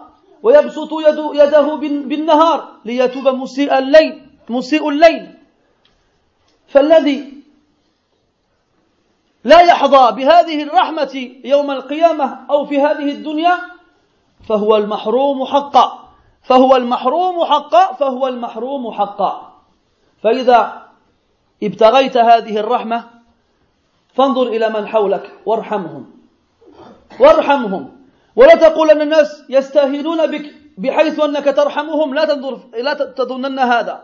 وإنما تظن أن بهذه الرحمة ستحصل على رحمة أرحم الراحمين سبحانه وتعالى. Allah dans le Coran il dit en, en décrivant les croyants sincères et véridiques les compagnons du prophète sallallahu alayhi wa sallam dit Muhammad le messager d'Allah et ceux qui sont avec lui ils sont miséricordieux les uns envers les autres entre eux et ils sont durs envers les mécréants dans notre verset il les décrit encore en disant subhanahu wa ta'ala ils sont humbles envers leurs frères croyants et ils sont fiers devant les mécréants. C'est comme ça que les pieux prédécesseurs et les vrais croyants étaient. Aujourd'hui, malheureusement, on trouve complètement l'inverse. Chez beaucoup de gens qui se prétendent musulmans. Lorsqu'ils voient les non-musulmans, ils s'humilient et ils leur font miséricorde. Et lorsqu'ils voient leurs frères, ils sont durs et sévères avec eux.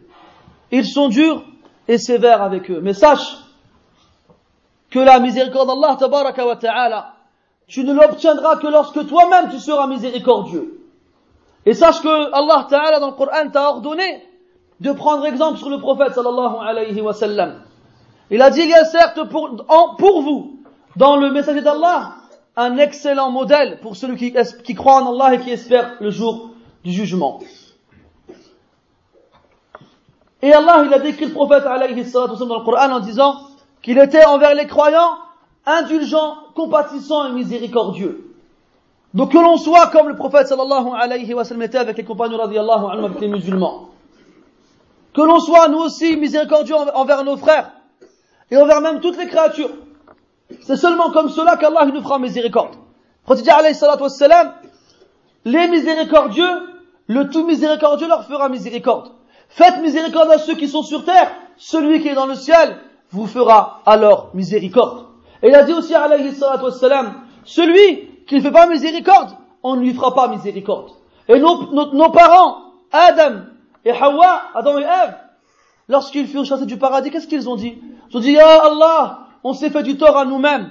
Et si tu ne nous pardonnes pas et tu ne fais pas miséricorde, alors on fera certes partie des perdants. Naam celui qui n'obtient pas la miséricorde d'Allah Azza alors qu'Allah subhanahu wa ta'ala est le très miséricordieux, le tout miséricordieux, celui dont la miséricorde est infinie et plus large que toute chose, eh bien si avec tout ça, une personne n'arrive pas à avoir la miséricorde d'Allah par Allah, c'est la personne perdante par excellence. Par Allah, c'est la personne la plus privée de la création.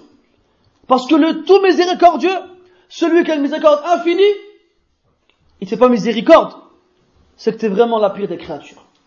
C'est que tu es vraiment la pire des créatures. Et si tu veux la miséricorde d'Allah Azza wa eh bien sache que tu la trouveras à travers la miséricorde que tu auras envers tes frères.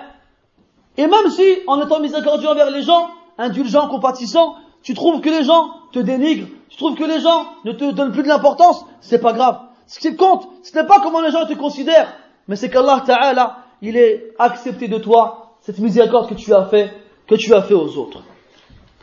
كلكم تعرفون هذا الحديث الذي هو في الصحيحين من حديث انس رضي الله عنه يقول فيه النبي صلى الله عليه وسلم لا يؤمن احدكم حتى يحب لاخيه ما يحب لنفسه من منا يجهل هذا الحديث آه, آه، لا احد Tout le monde connaît ce hadith.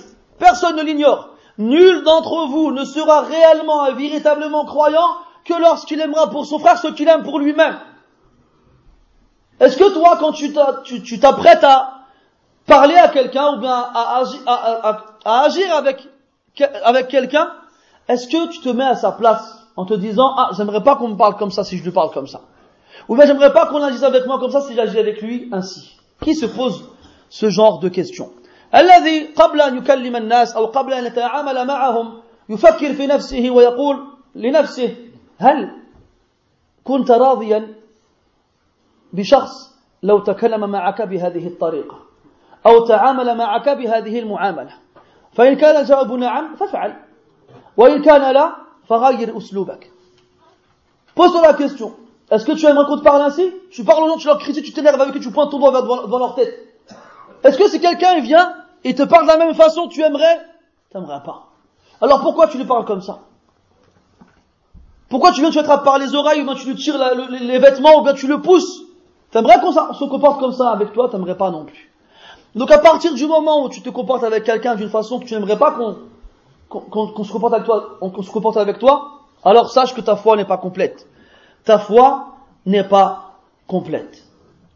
والمحبة الأخوية يا إخوان لها صور كثيرة نذكر منها أن المؤمن الكامل يقدم أخاه على نفسه المؤمن الخالص يقدم أخاه على نفسه.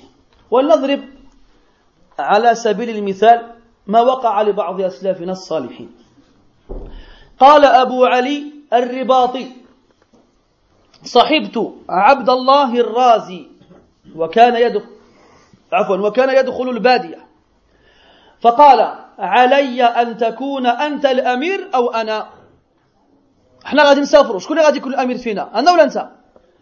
فقال أبو علي الرباطي هذا بل أنت عبد الله الرازي إمام شيخ معروف ذو قدر. فقال بل أنت تكون أمير. فقال وعليك الطاعة؟ إذا كنت أميرا هل تطيعني؟ قال نعم. فقلت نعم. فأخذ مخلاة ووضع فيها الزاد وحملها على ظهره. حمل واحد الخنشة كبيرة ووضع فيها الزاد تاعهم. حويجهم إلى آخره. حويجه هو وحويج صاحبه. وحملها على ظهره. فإذا قلت له يعني صاحب القصة هذا أبو علي الرباطي فإذا قلت له أعطني أعطني الهز معك. نعاونك على على هذا هذه الخنشاء الثقيلة. قال ألست قلت أنت الأمير؟ فعليك الطاعة. ألم تقل في البداية أنت الأمير؟ أنا قلت لك نعم كن أمير بشرط أن تطيعني فأنا آمرك ألا تطلب مني أن تساعدني. فأخذنا المطر فأخذنا المطر ليلة.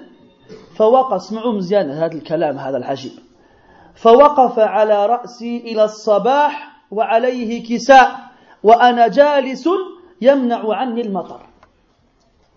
هم في الطريق ما عندهمش مكان مشوي يباتوا فيه. فهم برا. فإذا بالمطر اشتراها كالطيح. فهذا أبو علي الرباطي هذا التلميذ هذا الشيخ يقول أنا جالس والشيخ واقف فوقي عنده واحد الكساء واحد واحد توب ويحميني من أن يقع علي المطر. إلى الصباح الليل كله وهو واقف هكذا باش باش ما يتفسكش بالماء. شكون يفعل هذا في هذا الزمن من يفعل هكذا في زمننا هذا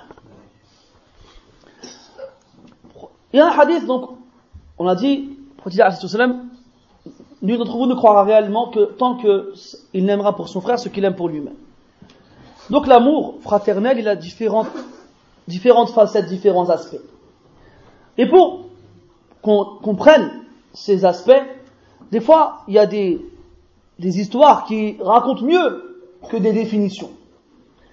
Donc parmi les facettes de l'amour fraternel, le fait de préférer les autres à soi-même. Le fait de préférer les autres à soi-même.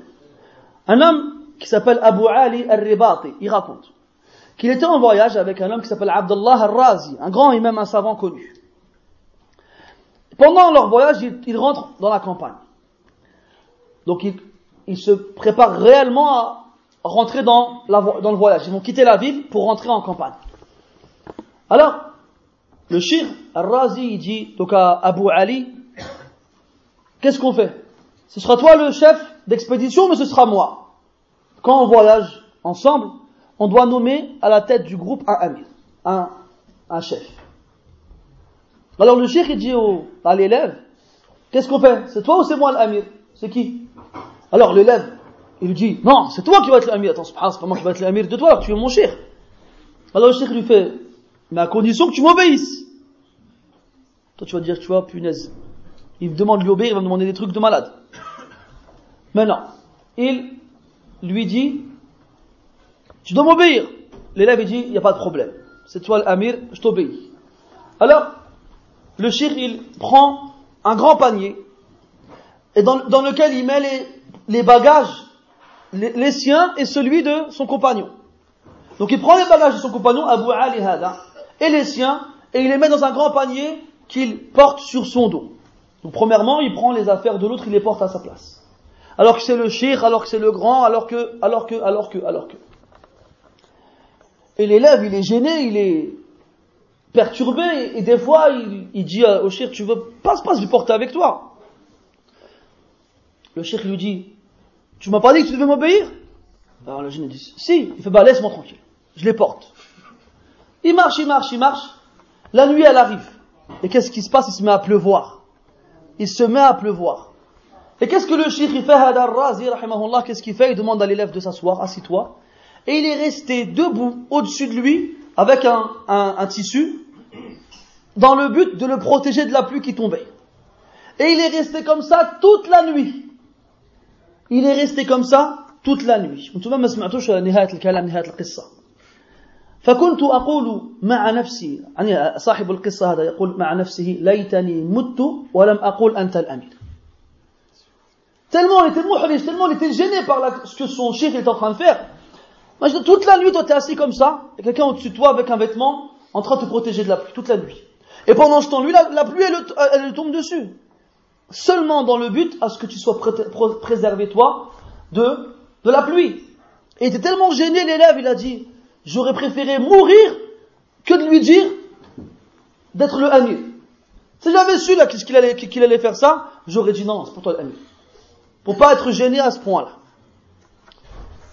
وهذه القصص يا إخواني صحيحة صحيحة حقيقية وهي ليست خيالا ليس ليست قصصا مخترعة. وإنما لها أصول ومصادر تجدونها في الكتب المعروفة كتب التاريخ كحلية الأولياء لأبي نعيم وسير أعلام النبلاء للذهبي وغيرها من الكتب الموثوقة. فارجعوا إليها فتقرؤونها بأعينكم. إذا, إذا لم تصدقوني. ولا أستغرب كيف يجلس المسلم أمام شاشة التلفاز يسمع هذا المذيع هذا يقول كل كلام ويصدقونه تصديقا لا تصديق بعده. ما الذي أنت يؤكد عليك أنه لا يكذب؟ ما الذي يؤكد عليك هذا؟ لا شيء. وهو كافر وهو خبيث وهو لا يحبك. فإذا جلس الإمام أو الخطيب أمام المسلمين وأخذ يحكي عليهم بعض الأحاديث أو القصص أخذ الناس يشكون لا ما يمكنش هذا عجيب هذا Ces histoires-là, mes frères, elles sont réelles, elles sont véridiques, elles sont authentiques. Vous les trouverez dans des ouvrages connus et réputés de confiance, comme Hilyatul Awliya de Abu Nu'aym ou encore Sir Alam Nubala de Zahabi rahimahullah. Si vous avez un doute quand vous entendez des histoires comme ça, si vous vous dites, vous vous dites dans votre tête, c'est impossible un bonhomme, il reste debout toute la nuit, à recouvrir quelqu'un avec ses vêtements et à prendre toute la pluie sur sa tête. Si vous ne croyez pas des histoires comme ça, revenez à ces ouvrages et vous les trouverez avec vos propres yeux. Et moi je m'étonne comment on peut nous s'asseoir devant la télé, regarder les informations avec un bonhomme qu'on ne connaît pas. Moi, je le connais pas, j'ai pas mangé avec lui, j'ai pas grandi avec lui, je sais pas, il habite où, je sais pas c'est qui. Il est là comme ça, en train de dire, ouais, en France, il se passe ci, en Belgique, il se passe ça, en Allemagne, il se passe ci, en... il nous dit plein de trucs, et nous dit, oui, oui, oui, oui, d'accord. Sami'na wa ta'ala. Mais il n'y a rien qui te prouve qu'il dit la vérité. Et des fois, t'as qu'à zapper, tu passes de la une à la deux à la trois, t'as trois informations différentes, alors que c'est la même chose. Chez la, dans la première, il y a 20 morts, dans la deuxième, il y a trois blessés, dans la quatrième, il n'y a rien, il y a rien qui s'est passé. Alors qu'ils parlent, tous de la même chose. Regardez, vérifiez, comparez, vous verrez vous-même. Mais là, c'est pas grave. Là, on prend tout. On avale, on boit, on boit, on gobe, on gobe. Et quand les musulmans, devant les musulmans, ils racontent, ils rapportent des hadiths et des histoires authentiques, les gens, ils doutent, ils disent, hum, qu'est-ce qu'il raconte celui-là? واعتبروا يا أولي الأبصار. لقد كان في قصصهم عبرة عبرة لأولي الأبصار. ما كان حديثا يفترى ولكن تصديق الذي بين يديه. ومن المحبة الأخوية أن يكون مالك اسمع هذه مزيان كما ذكرناها قبل أن يكون مالك مالا لأخيك. لأن هذا المال الذي بين يديك أنت حيث تفتح البسطام هذا كتقول عندي ألفين يورو ولا ولا أكثر. لا ما عندك والو أنت. قال الإمام أحمد رحمه الله أنت للمال إذا قلت المال لي. فهمت الكلام شوي ولا لا؟ ويكون المال لك إذا قلت المال لله عز وجل. وآتوهم من مال الله الذي آتاكم. وآتوهم هذا في القرآن وآتوهم من مال الله الذي آتاكم. وأنفقوا مما رزقكم الله. ولا لا؟ فهذه الفلوس عندنا هذا المال الذي يملأ حساباتنا في البنوك ليس لنا. وأول ما يسأل عنه العبد يوم القيامة ولا تزول ولا تزول قدم قدماه حتى يسأل عن إيش؟ ماله. من أين اكتسبه وفيما أنفقه. لو كان هذا المال لك حقا الله ما يسألك عنه. لكن الله تبارك وتعالى يسألك عن هذه الأموال الطائلة التي تنام تحت مخدة جالك. والناس الفقراء يبيتون في العراء. والناس الفقراء يبيتون جائعين والناس الفقراء تسيل دموعهم على على خدهم لأنهم لم يجدوا أحدا يأويهم ويواسيهم. من من إيش؟ من المحبة الأخوية أن تعتبر هذا المال أنه ليس ملكا لك وإنما هي هذه هذه الأموال رزق ساقه الله إليك لينظر كيف تعمل. اسمع عن قتادة رحمه الله قال دخلنا على الحسن البصري رحمه الله وهو نائم. دخلنا عليه وهو كينعس وعند رأسه سلة. فجذبناها. فإذا خبز وفاكهة. ها دخلوا عنده ولقوا واحد الخنشة. وهو ناعس. فهم بالهدوء بالسياس جبدوها عندهم باش ما يفيقوهش. حلوها واش فيها تلقاو فيها الخبز والفواكه. فجعلنا نأكل. راه ناعس تصور أنت ندخل عندك نلقاك ناعس ونمشي نقلب الثلاجة ديالك ونمشي ندير ساندويتش ولا ندير شي حاجة. فجعلنا نأكل. فانتبه. فاق. فرآنا. صافي تجمدوا. فرآنا. فسره ذلك. تعجب. عجبوه الحال فسره ذلك. فتبسم وضحك وقال لا جناح عليكم. هذا والله فعل الإخوان. هذا والله فعل الإخوان. هكذا يفعل الإخوان فيما بينهم. ما مشيش يستأذن عندك. يا أخي الله أعطيني شي طرف خبز ولا شي شي تفاحة. لا. أنت أخوك من من من أبيك وأمك.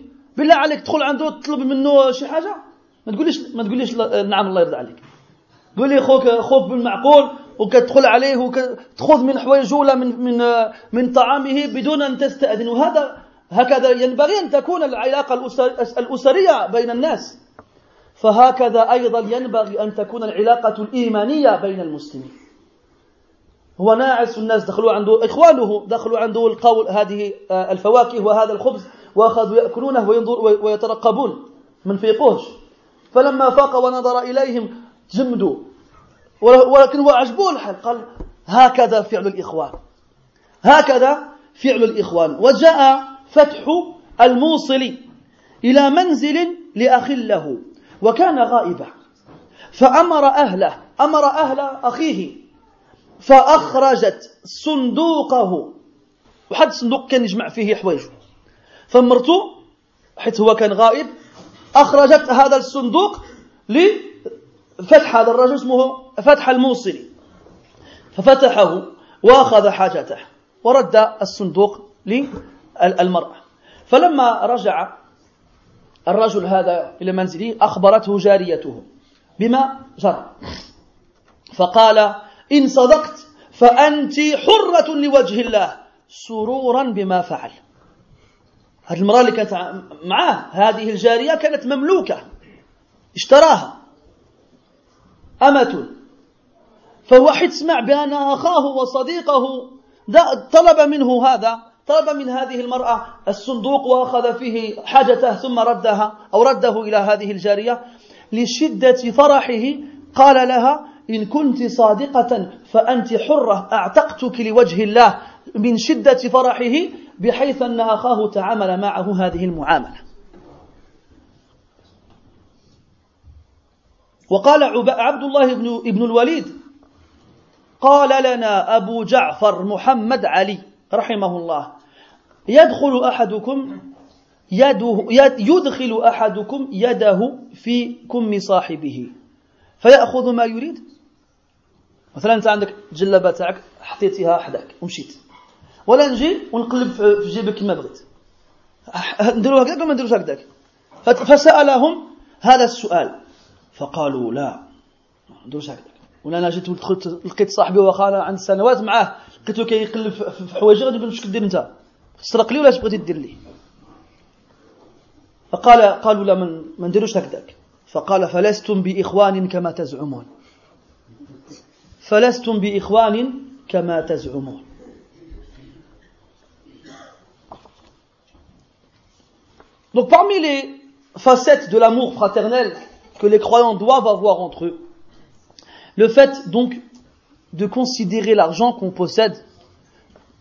comme n'étant pas notre propriété, mais celle de nos frères. D'ailleurs, à la base, l'argent que tu as, il n'est pas à toi. Quand tu ouvres ton portefeuille, tu trouves de l'argent dedans, ça, t'as combien dit j'ai 100 euros, là, 200 euros, t'as rien. C'est Allah Ta'ala ça. Allah dit dans le Coran, et donnez-leur des biens qu'Allah vous a donnés. Allah dit dans le Coran, et dépensez de ce qu'on vous a donné. Quand il dit que le jour du jugement, sera interrogé sur quatre choses. Parmi ces quatre choses-là, nos biens, où on les a eus et comment on les a dépensés. Si c'était à toi, t'en fais ce que tu veux, Allah ne demande rien dessus. C'est pas à toi. Et Allah te demandera dessus, Yawm al-Qiyamah. Un centime, un euro, un franc, comme vous voulez, Mohim, on sera interrogé dessus, Yawm al-Qiyamah. Cet argent n'est pas à toi. Allah te l'a donné, il te l'a fait parvenir pour voir comment tu vas réagir avec. Et le croyant sincère et véridique, ce qu'il possède, c'est à son frère aussi. Écoutez comment les gens avant, ils réagissaient, ils vivaient.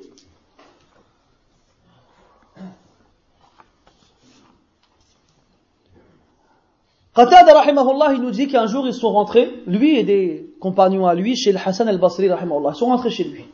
Ils l'ont trouvé en train de dormir. Ils ont trouvé derrière, lui une sorte de panier. Alors discrètement, ils l'ont tiré vers eux sans faire de bruit pour ne pas le réveiller. Quand ils ont réussi à l'avoir près d'eux, ils ont ouvert, ils ont trouvé quoi? Du pain et des fruits. Alors ils ont commencé à manger. Mais discrètement sans faire de bruit pour ne pas le réveiller.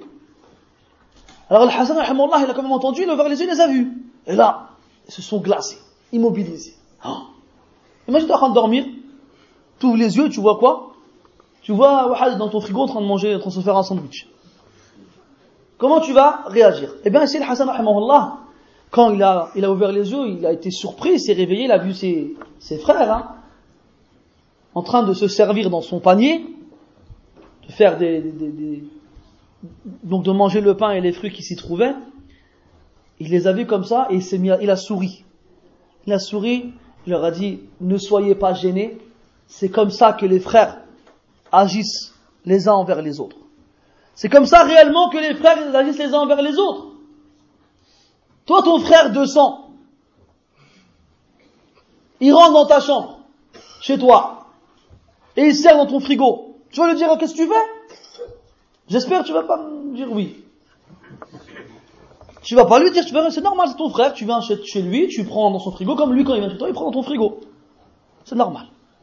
Et eh ben comme c'est normal entre dans la famille, à ce que les, membres de la même famille se servent normalement chez, chez leurs frères et sœurs, eh ben ça doit être normal aussi que ton frère musulman, ton frère croyant, se serve chez toi comme il l'entend.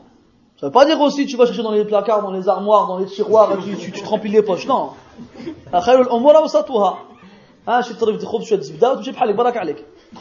Un petit peu de pain, un petit peu de, de fruits, comme ils ont fait les gens. Les gens avant nous. Amma, tu viens, tu prends, tu trouves des bijoux, tu trouves des choses, des trucs bizarres, tu les prends là, là. Et encore, si vraiment, si vraiment on avait un degré de foi réellement élevé, bidnillah ta'ala ma, hatta. Mais pourquoi vous disiez qu'après, je vous ai dit de faire euh, des trucs bizarres? on a une autre histoire avec un homme qui s'appelle Fath al-Monseli. Il a été donc chez un de ses frères pour récupérer quelque chose qu'il lui avait laissé. Il frappe à la porte, donc une de ses servantes, elle sort, elle lui dit, ah, il est pas là. Il dit, pas, c'est pas grave. Regarde, ramène-moi son coffre dans lequel il range ses affaires. Bon, alors elle, s'exécute, elle ramène le coffre. Alors lui, il l'ouvre, il prend ce qu'il a besoin, puis il part. Après, il referme le coffre et il le, et il part. Alors plus tard, quand le propriétaire de la maison, il revient, la servante, elle lui dit, quand je dis servante, c'est-à-dire c'est une esclave, d'accord? Donc elle lui dit, voilà, écoute, il y a quelqu'un qui est venu, il s'appelle comme ci, comme ça, il a demandé quelque chose, je lui ai dit que tu pas là, je lui donc il m'a demandé ton coffre, il, s'est servi, il est parti. Il lui dit quoi?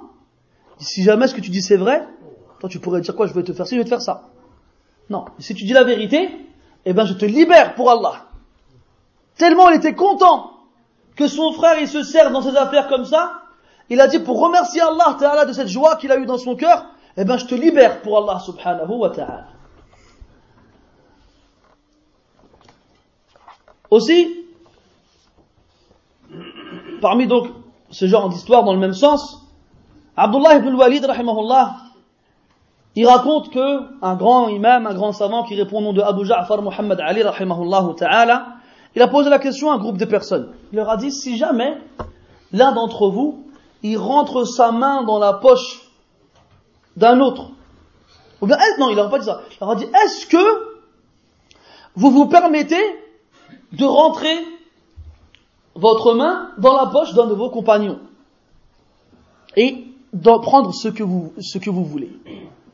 toi, tu viens avec ton, ton compagnon, celui que tu vois tous les jours, il est assis à côté de toi, euh, il pose sa veste, il va partir euh, faire les ablutions. Toi, tu te dis, tiens, je dans ses poches, je, trouve 10 euros, je les prends et je pars.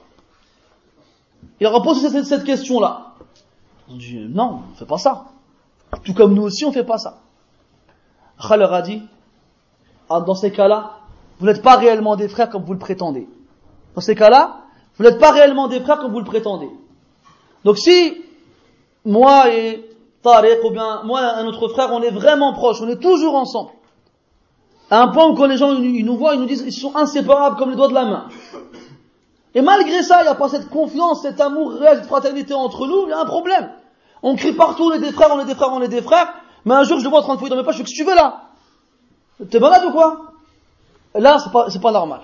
Quelqu'un qui est proche de moi comme ça, avec qui je passe toutes mes journées, avec qui je me fais voir auprès des autres comme quoi on est des, on, est des frères réellement, et on n'a on n'a pas cette proximité, cette réelle fraternité à un point où on se sert pas l'un l'autre dans nos poches, eh bien, ça prouve que la, la fraternité en question, elle n'est pas réelle comme on le prétend.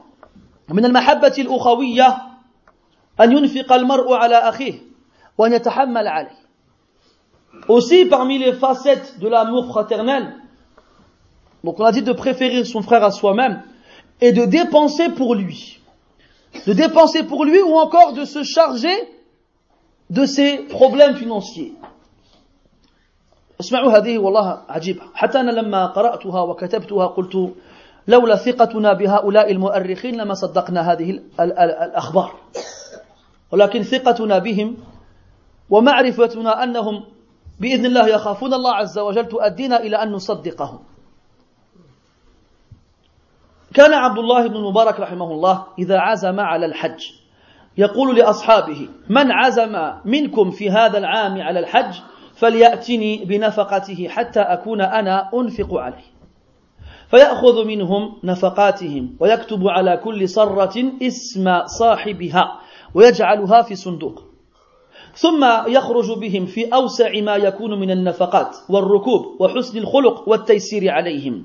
فإذا قضوا حجتهم يقول لهم هل أوصاكم أهل أه هل أوصاكم أهلوكم بهدية؟ فيشتري لكل واحد منهم ما وصاه أهله من الهدايا المدنية. فإذا رجعوا إلى بلادهم بعث من أثناء الطريق إلى بيوتهم فأصلحت وابيضت أبوابها ورمم شعثها فإذا وصلوا إلى البلد عمل وليمة بعد قدومهم ودعاهم فأكلوا وكساهم ثم دعا بذلك الصندوق ففتحه, ففتحه وأخرج منه تلك السرر ثم يقسم عليهم أن يأخذ كل واحد نفقته التي عليها اسمه فيأخذونها وينصرفون إلى منازلهم. باختصار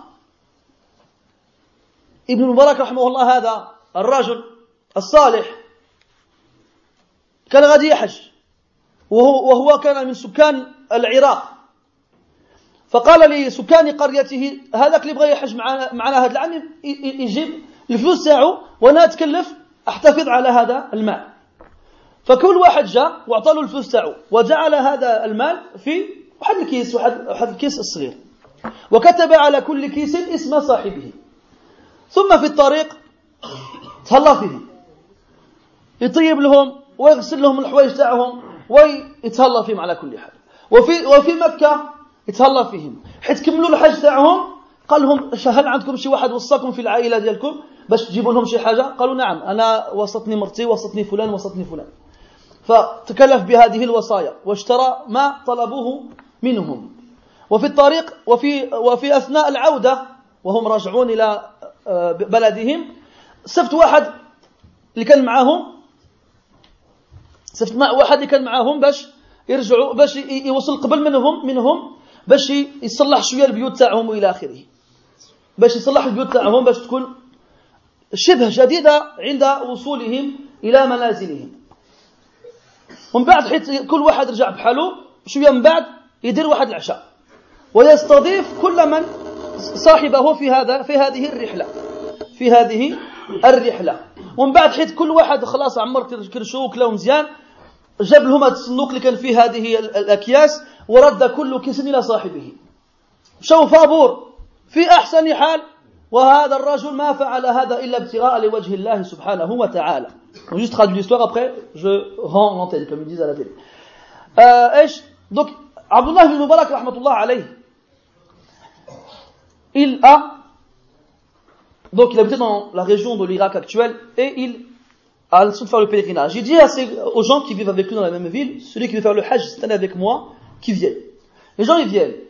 Donc, il leur dit, Taïb, donnez-moi tous votre argent, je m'en occupe, je le garde. Comme ça, vous ne perdez pas, Inch'Allah, votre argent. Alors chacun il donne son argent et il les met dans des, dans des bourses, dans des petits sacs. Et sur chaque sac, il écrit le nom de son propriétaire. Lorsqu'ils partent en voyage, il s'occupe d'eux vraiment de la meilleure façon. Il leur fait à manger, il leur lave leurs vêtements, il s'occupe vraiment d'eux de la meilleure façon. Quand ils arrivent à la Mecque, pareil, il les accompagne partout, il s'occupe d'eux. Quand le pèlerinage il est fini, il réunit ceux qui l'ont accompagné et il leur dit, il leur dit est-ce que vos familles vous ont demandé de leur ramener des choses, des, des cadeaux? Alors ils disent, oui, moi on m'a demandé de ramener ci, on m'a demandé de ramener ça. Alors ils s'occupent des achats de chacun. Lorsque ils s'apprêtent à retourner donc chez eux, en Irak, il envoie quelqu'un pour arriver avant eux, donc chez eux, pour rénover leur maison, repeindre les murs et refaire les portes. Quand les gens arrivent chez eux, les maisons sont toutes neuves. Alors chacun revient chez lui. Un peu plus tard, après leur retour, donc Abdullah ibn Mubarak, il organise un festin, un, repas. Les gens, ils viennent, ils s'assoient avec lui, ils mangent, s'occupent d'eux comme un roi, comme des rois. Quand ils ont fini de manger, ils ramènent la boîte. et il sort de la boîte les bourses de chacun. Et il leur jure, il leur dit, Wallah, vous reprendrez tous vos, bourses. Et il les rend à chacun. Et après chacun d'entre eux, il retourne chez lui avec sa bourse, une maison jdida, il a fait le meilleur des voyages, il a été avec les meilleurs des personnes, il a fait le meilleur des pèlerinages, et il n'a même pas dépensé un centime. Il n'a pas dépensé un centime. C'est pas avec un ou la deux, il a fait ça, c'est avec Arram qui m'a un groupe de personnes, grand, un grand groupe de, de personnes.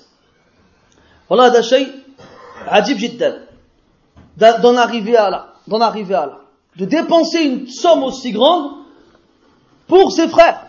Mais pas pour qu'ils l'aiment bien ou pour qu'ils disent, oh, comment Allah tabarakallah alayhi, pas dit ça. Lui, c'est pas ça qui l'intéresse. Ce qui l'intéresse, c'est Allah Ta'ala satisfait de lui. ودخل علي بن الحسين على محمد بن أسامة في, في مرضه الذي توفي فيه فجعل يبكي يعني محمد بن أسامة هذا فقال ما شأنك يعني علي بن الحسين قال ما شأنك؟ ليش تبكي؟ فقال علي دين. أرني مديون عندي الديون كثيرة. قال كم هو؟ قال خمسة عشر ألف دينار. فقال فهو علي. خلاص. أرحتك منها. هي علي ما تخافش. وخمت دبا غير ما تخافش أنا نتكلف بهذه الديون. علي بن حسين رحمه الله un de ses amis. Mohamed ibn Oussama ibn Zayd il train donc en train d'agoniser il est malade il va bientôt mourir alors lorsqu'il rentre pour le visiter il le trouve en train de pleurer Il dit, qu'est-ce que t'as Pourquoi tu pleures Il dit, j'ai des dettes. J'ai beaucoup de dettes. J'ai peur de mourir avec des dettes sur le dos. Ali ibn Hassan, il fait combien tu as de dettes Il dit, j'ai, j'ai 15 000 dinars. Goul 15 000 euros, yallah. Goul 150 000 euros, yallah. Goul 1 million d'euros, Parce que dinar, t'as كل dinar t'as t'as المهم j'ai une grande somme d'argent de dettes. Et le voit triste comme ça, il t'inquiète pas, elles sont pour moi, khlas. Meurs tranquille, elles sont sur mes épaules je suis ton frère, je ne vais pas te laisser mourir ainsi. Je ne vais pas te laisser mourir ainsi. حتى كان بعض السلف وأختم بعد هذا كان بعض السلف يتفقد عيال أخيه الذي مات أربعين سنة بعد وفاته أربعين سنة ويتكلف ويمشي لعنده ويشوف يشوف عن مرته ويشوف ولاده كيف كيف راهم وش يحتاجون إلى شيء ويتكلف بهم. أربعين سنة بعد وفاته. وحنا ما نفكروش فيهم ولو أربعين يوما. إحنا لا عندنا هذه القاعدة جل جل جلنا المعروفة. آه، بعد أربعين يوما نديروا حتى الطعام صدقة زعما وصافي نسوي كل شيء. وهذا ما أنزل الله به من سلطان.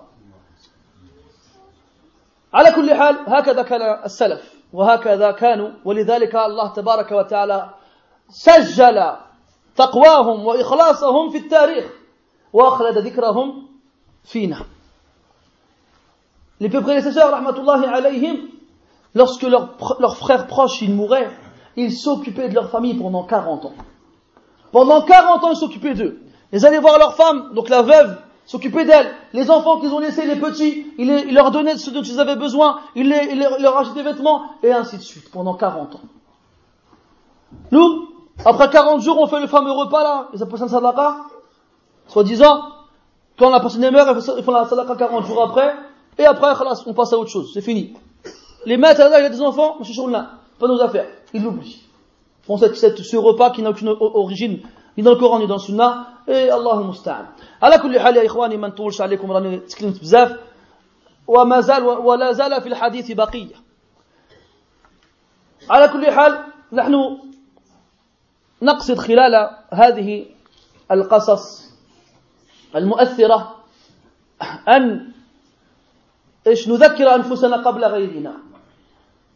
ونحاول أن تجري هذه القصص على ألسنتنا لعلها تصل إلى قلوبنا يوما ما إذا شاء الله عز وجل. فلنكرر تلك القصص ولتتحول إلى واقع عملي كما قلنا في بداية المحاضرة.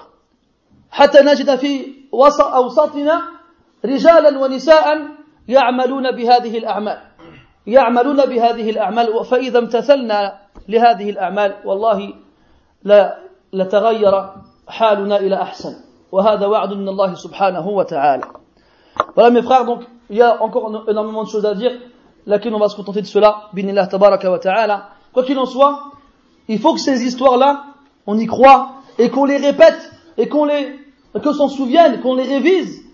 Et peut-être qu'à force qu'on les a dans nos bouches, elles arriveront un jour dans nos cœurs. Et lorsqu'elles arriveront dans nos cœurs, eh bien, là, on les verra réellement avec, avec nos yeux. Et à force de les répéter, vous verrez que tôt ou tard, parmi nous, il y aura des hommes et des femmes qui appliqueront, qui feront des choses comme celles qu'on a entendues aujourd'hui. Et c'est à ce moment-là que notre état, notre, notre état aujourd'hui, eh ben, il changera en mieux. Et ça, c'est une promesse d'Allah subhanahu wa ta'ala.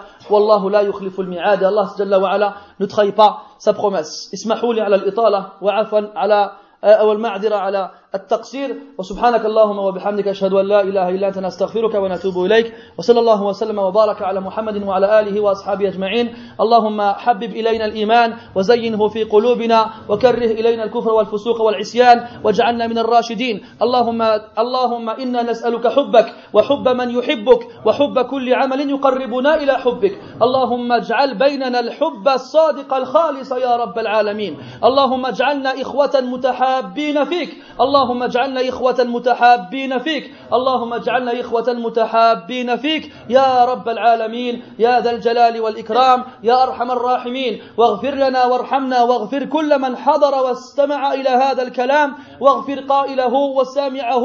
واجعلنا ممن يستمعون القول فيتبعون أحسنه. أولئك الذين هداهم الله وأولئك هم أولو الألباب.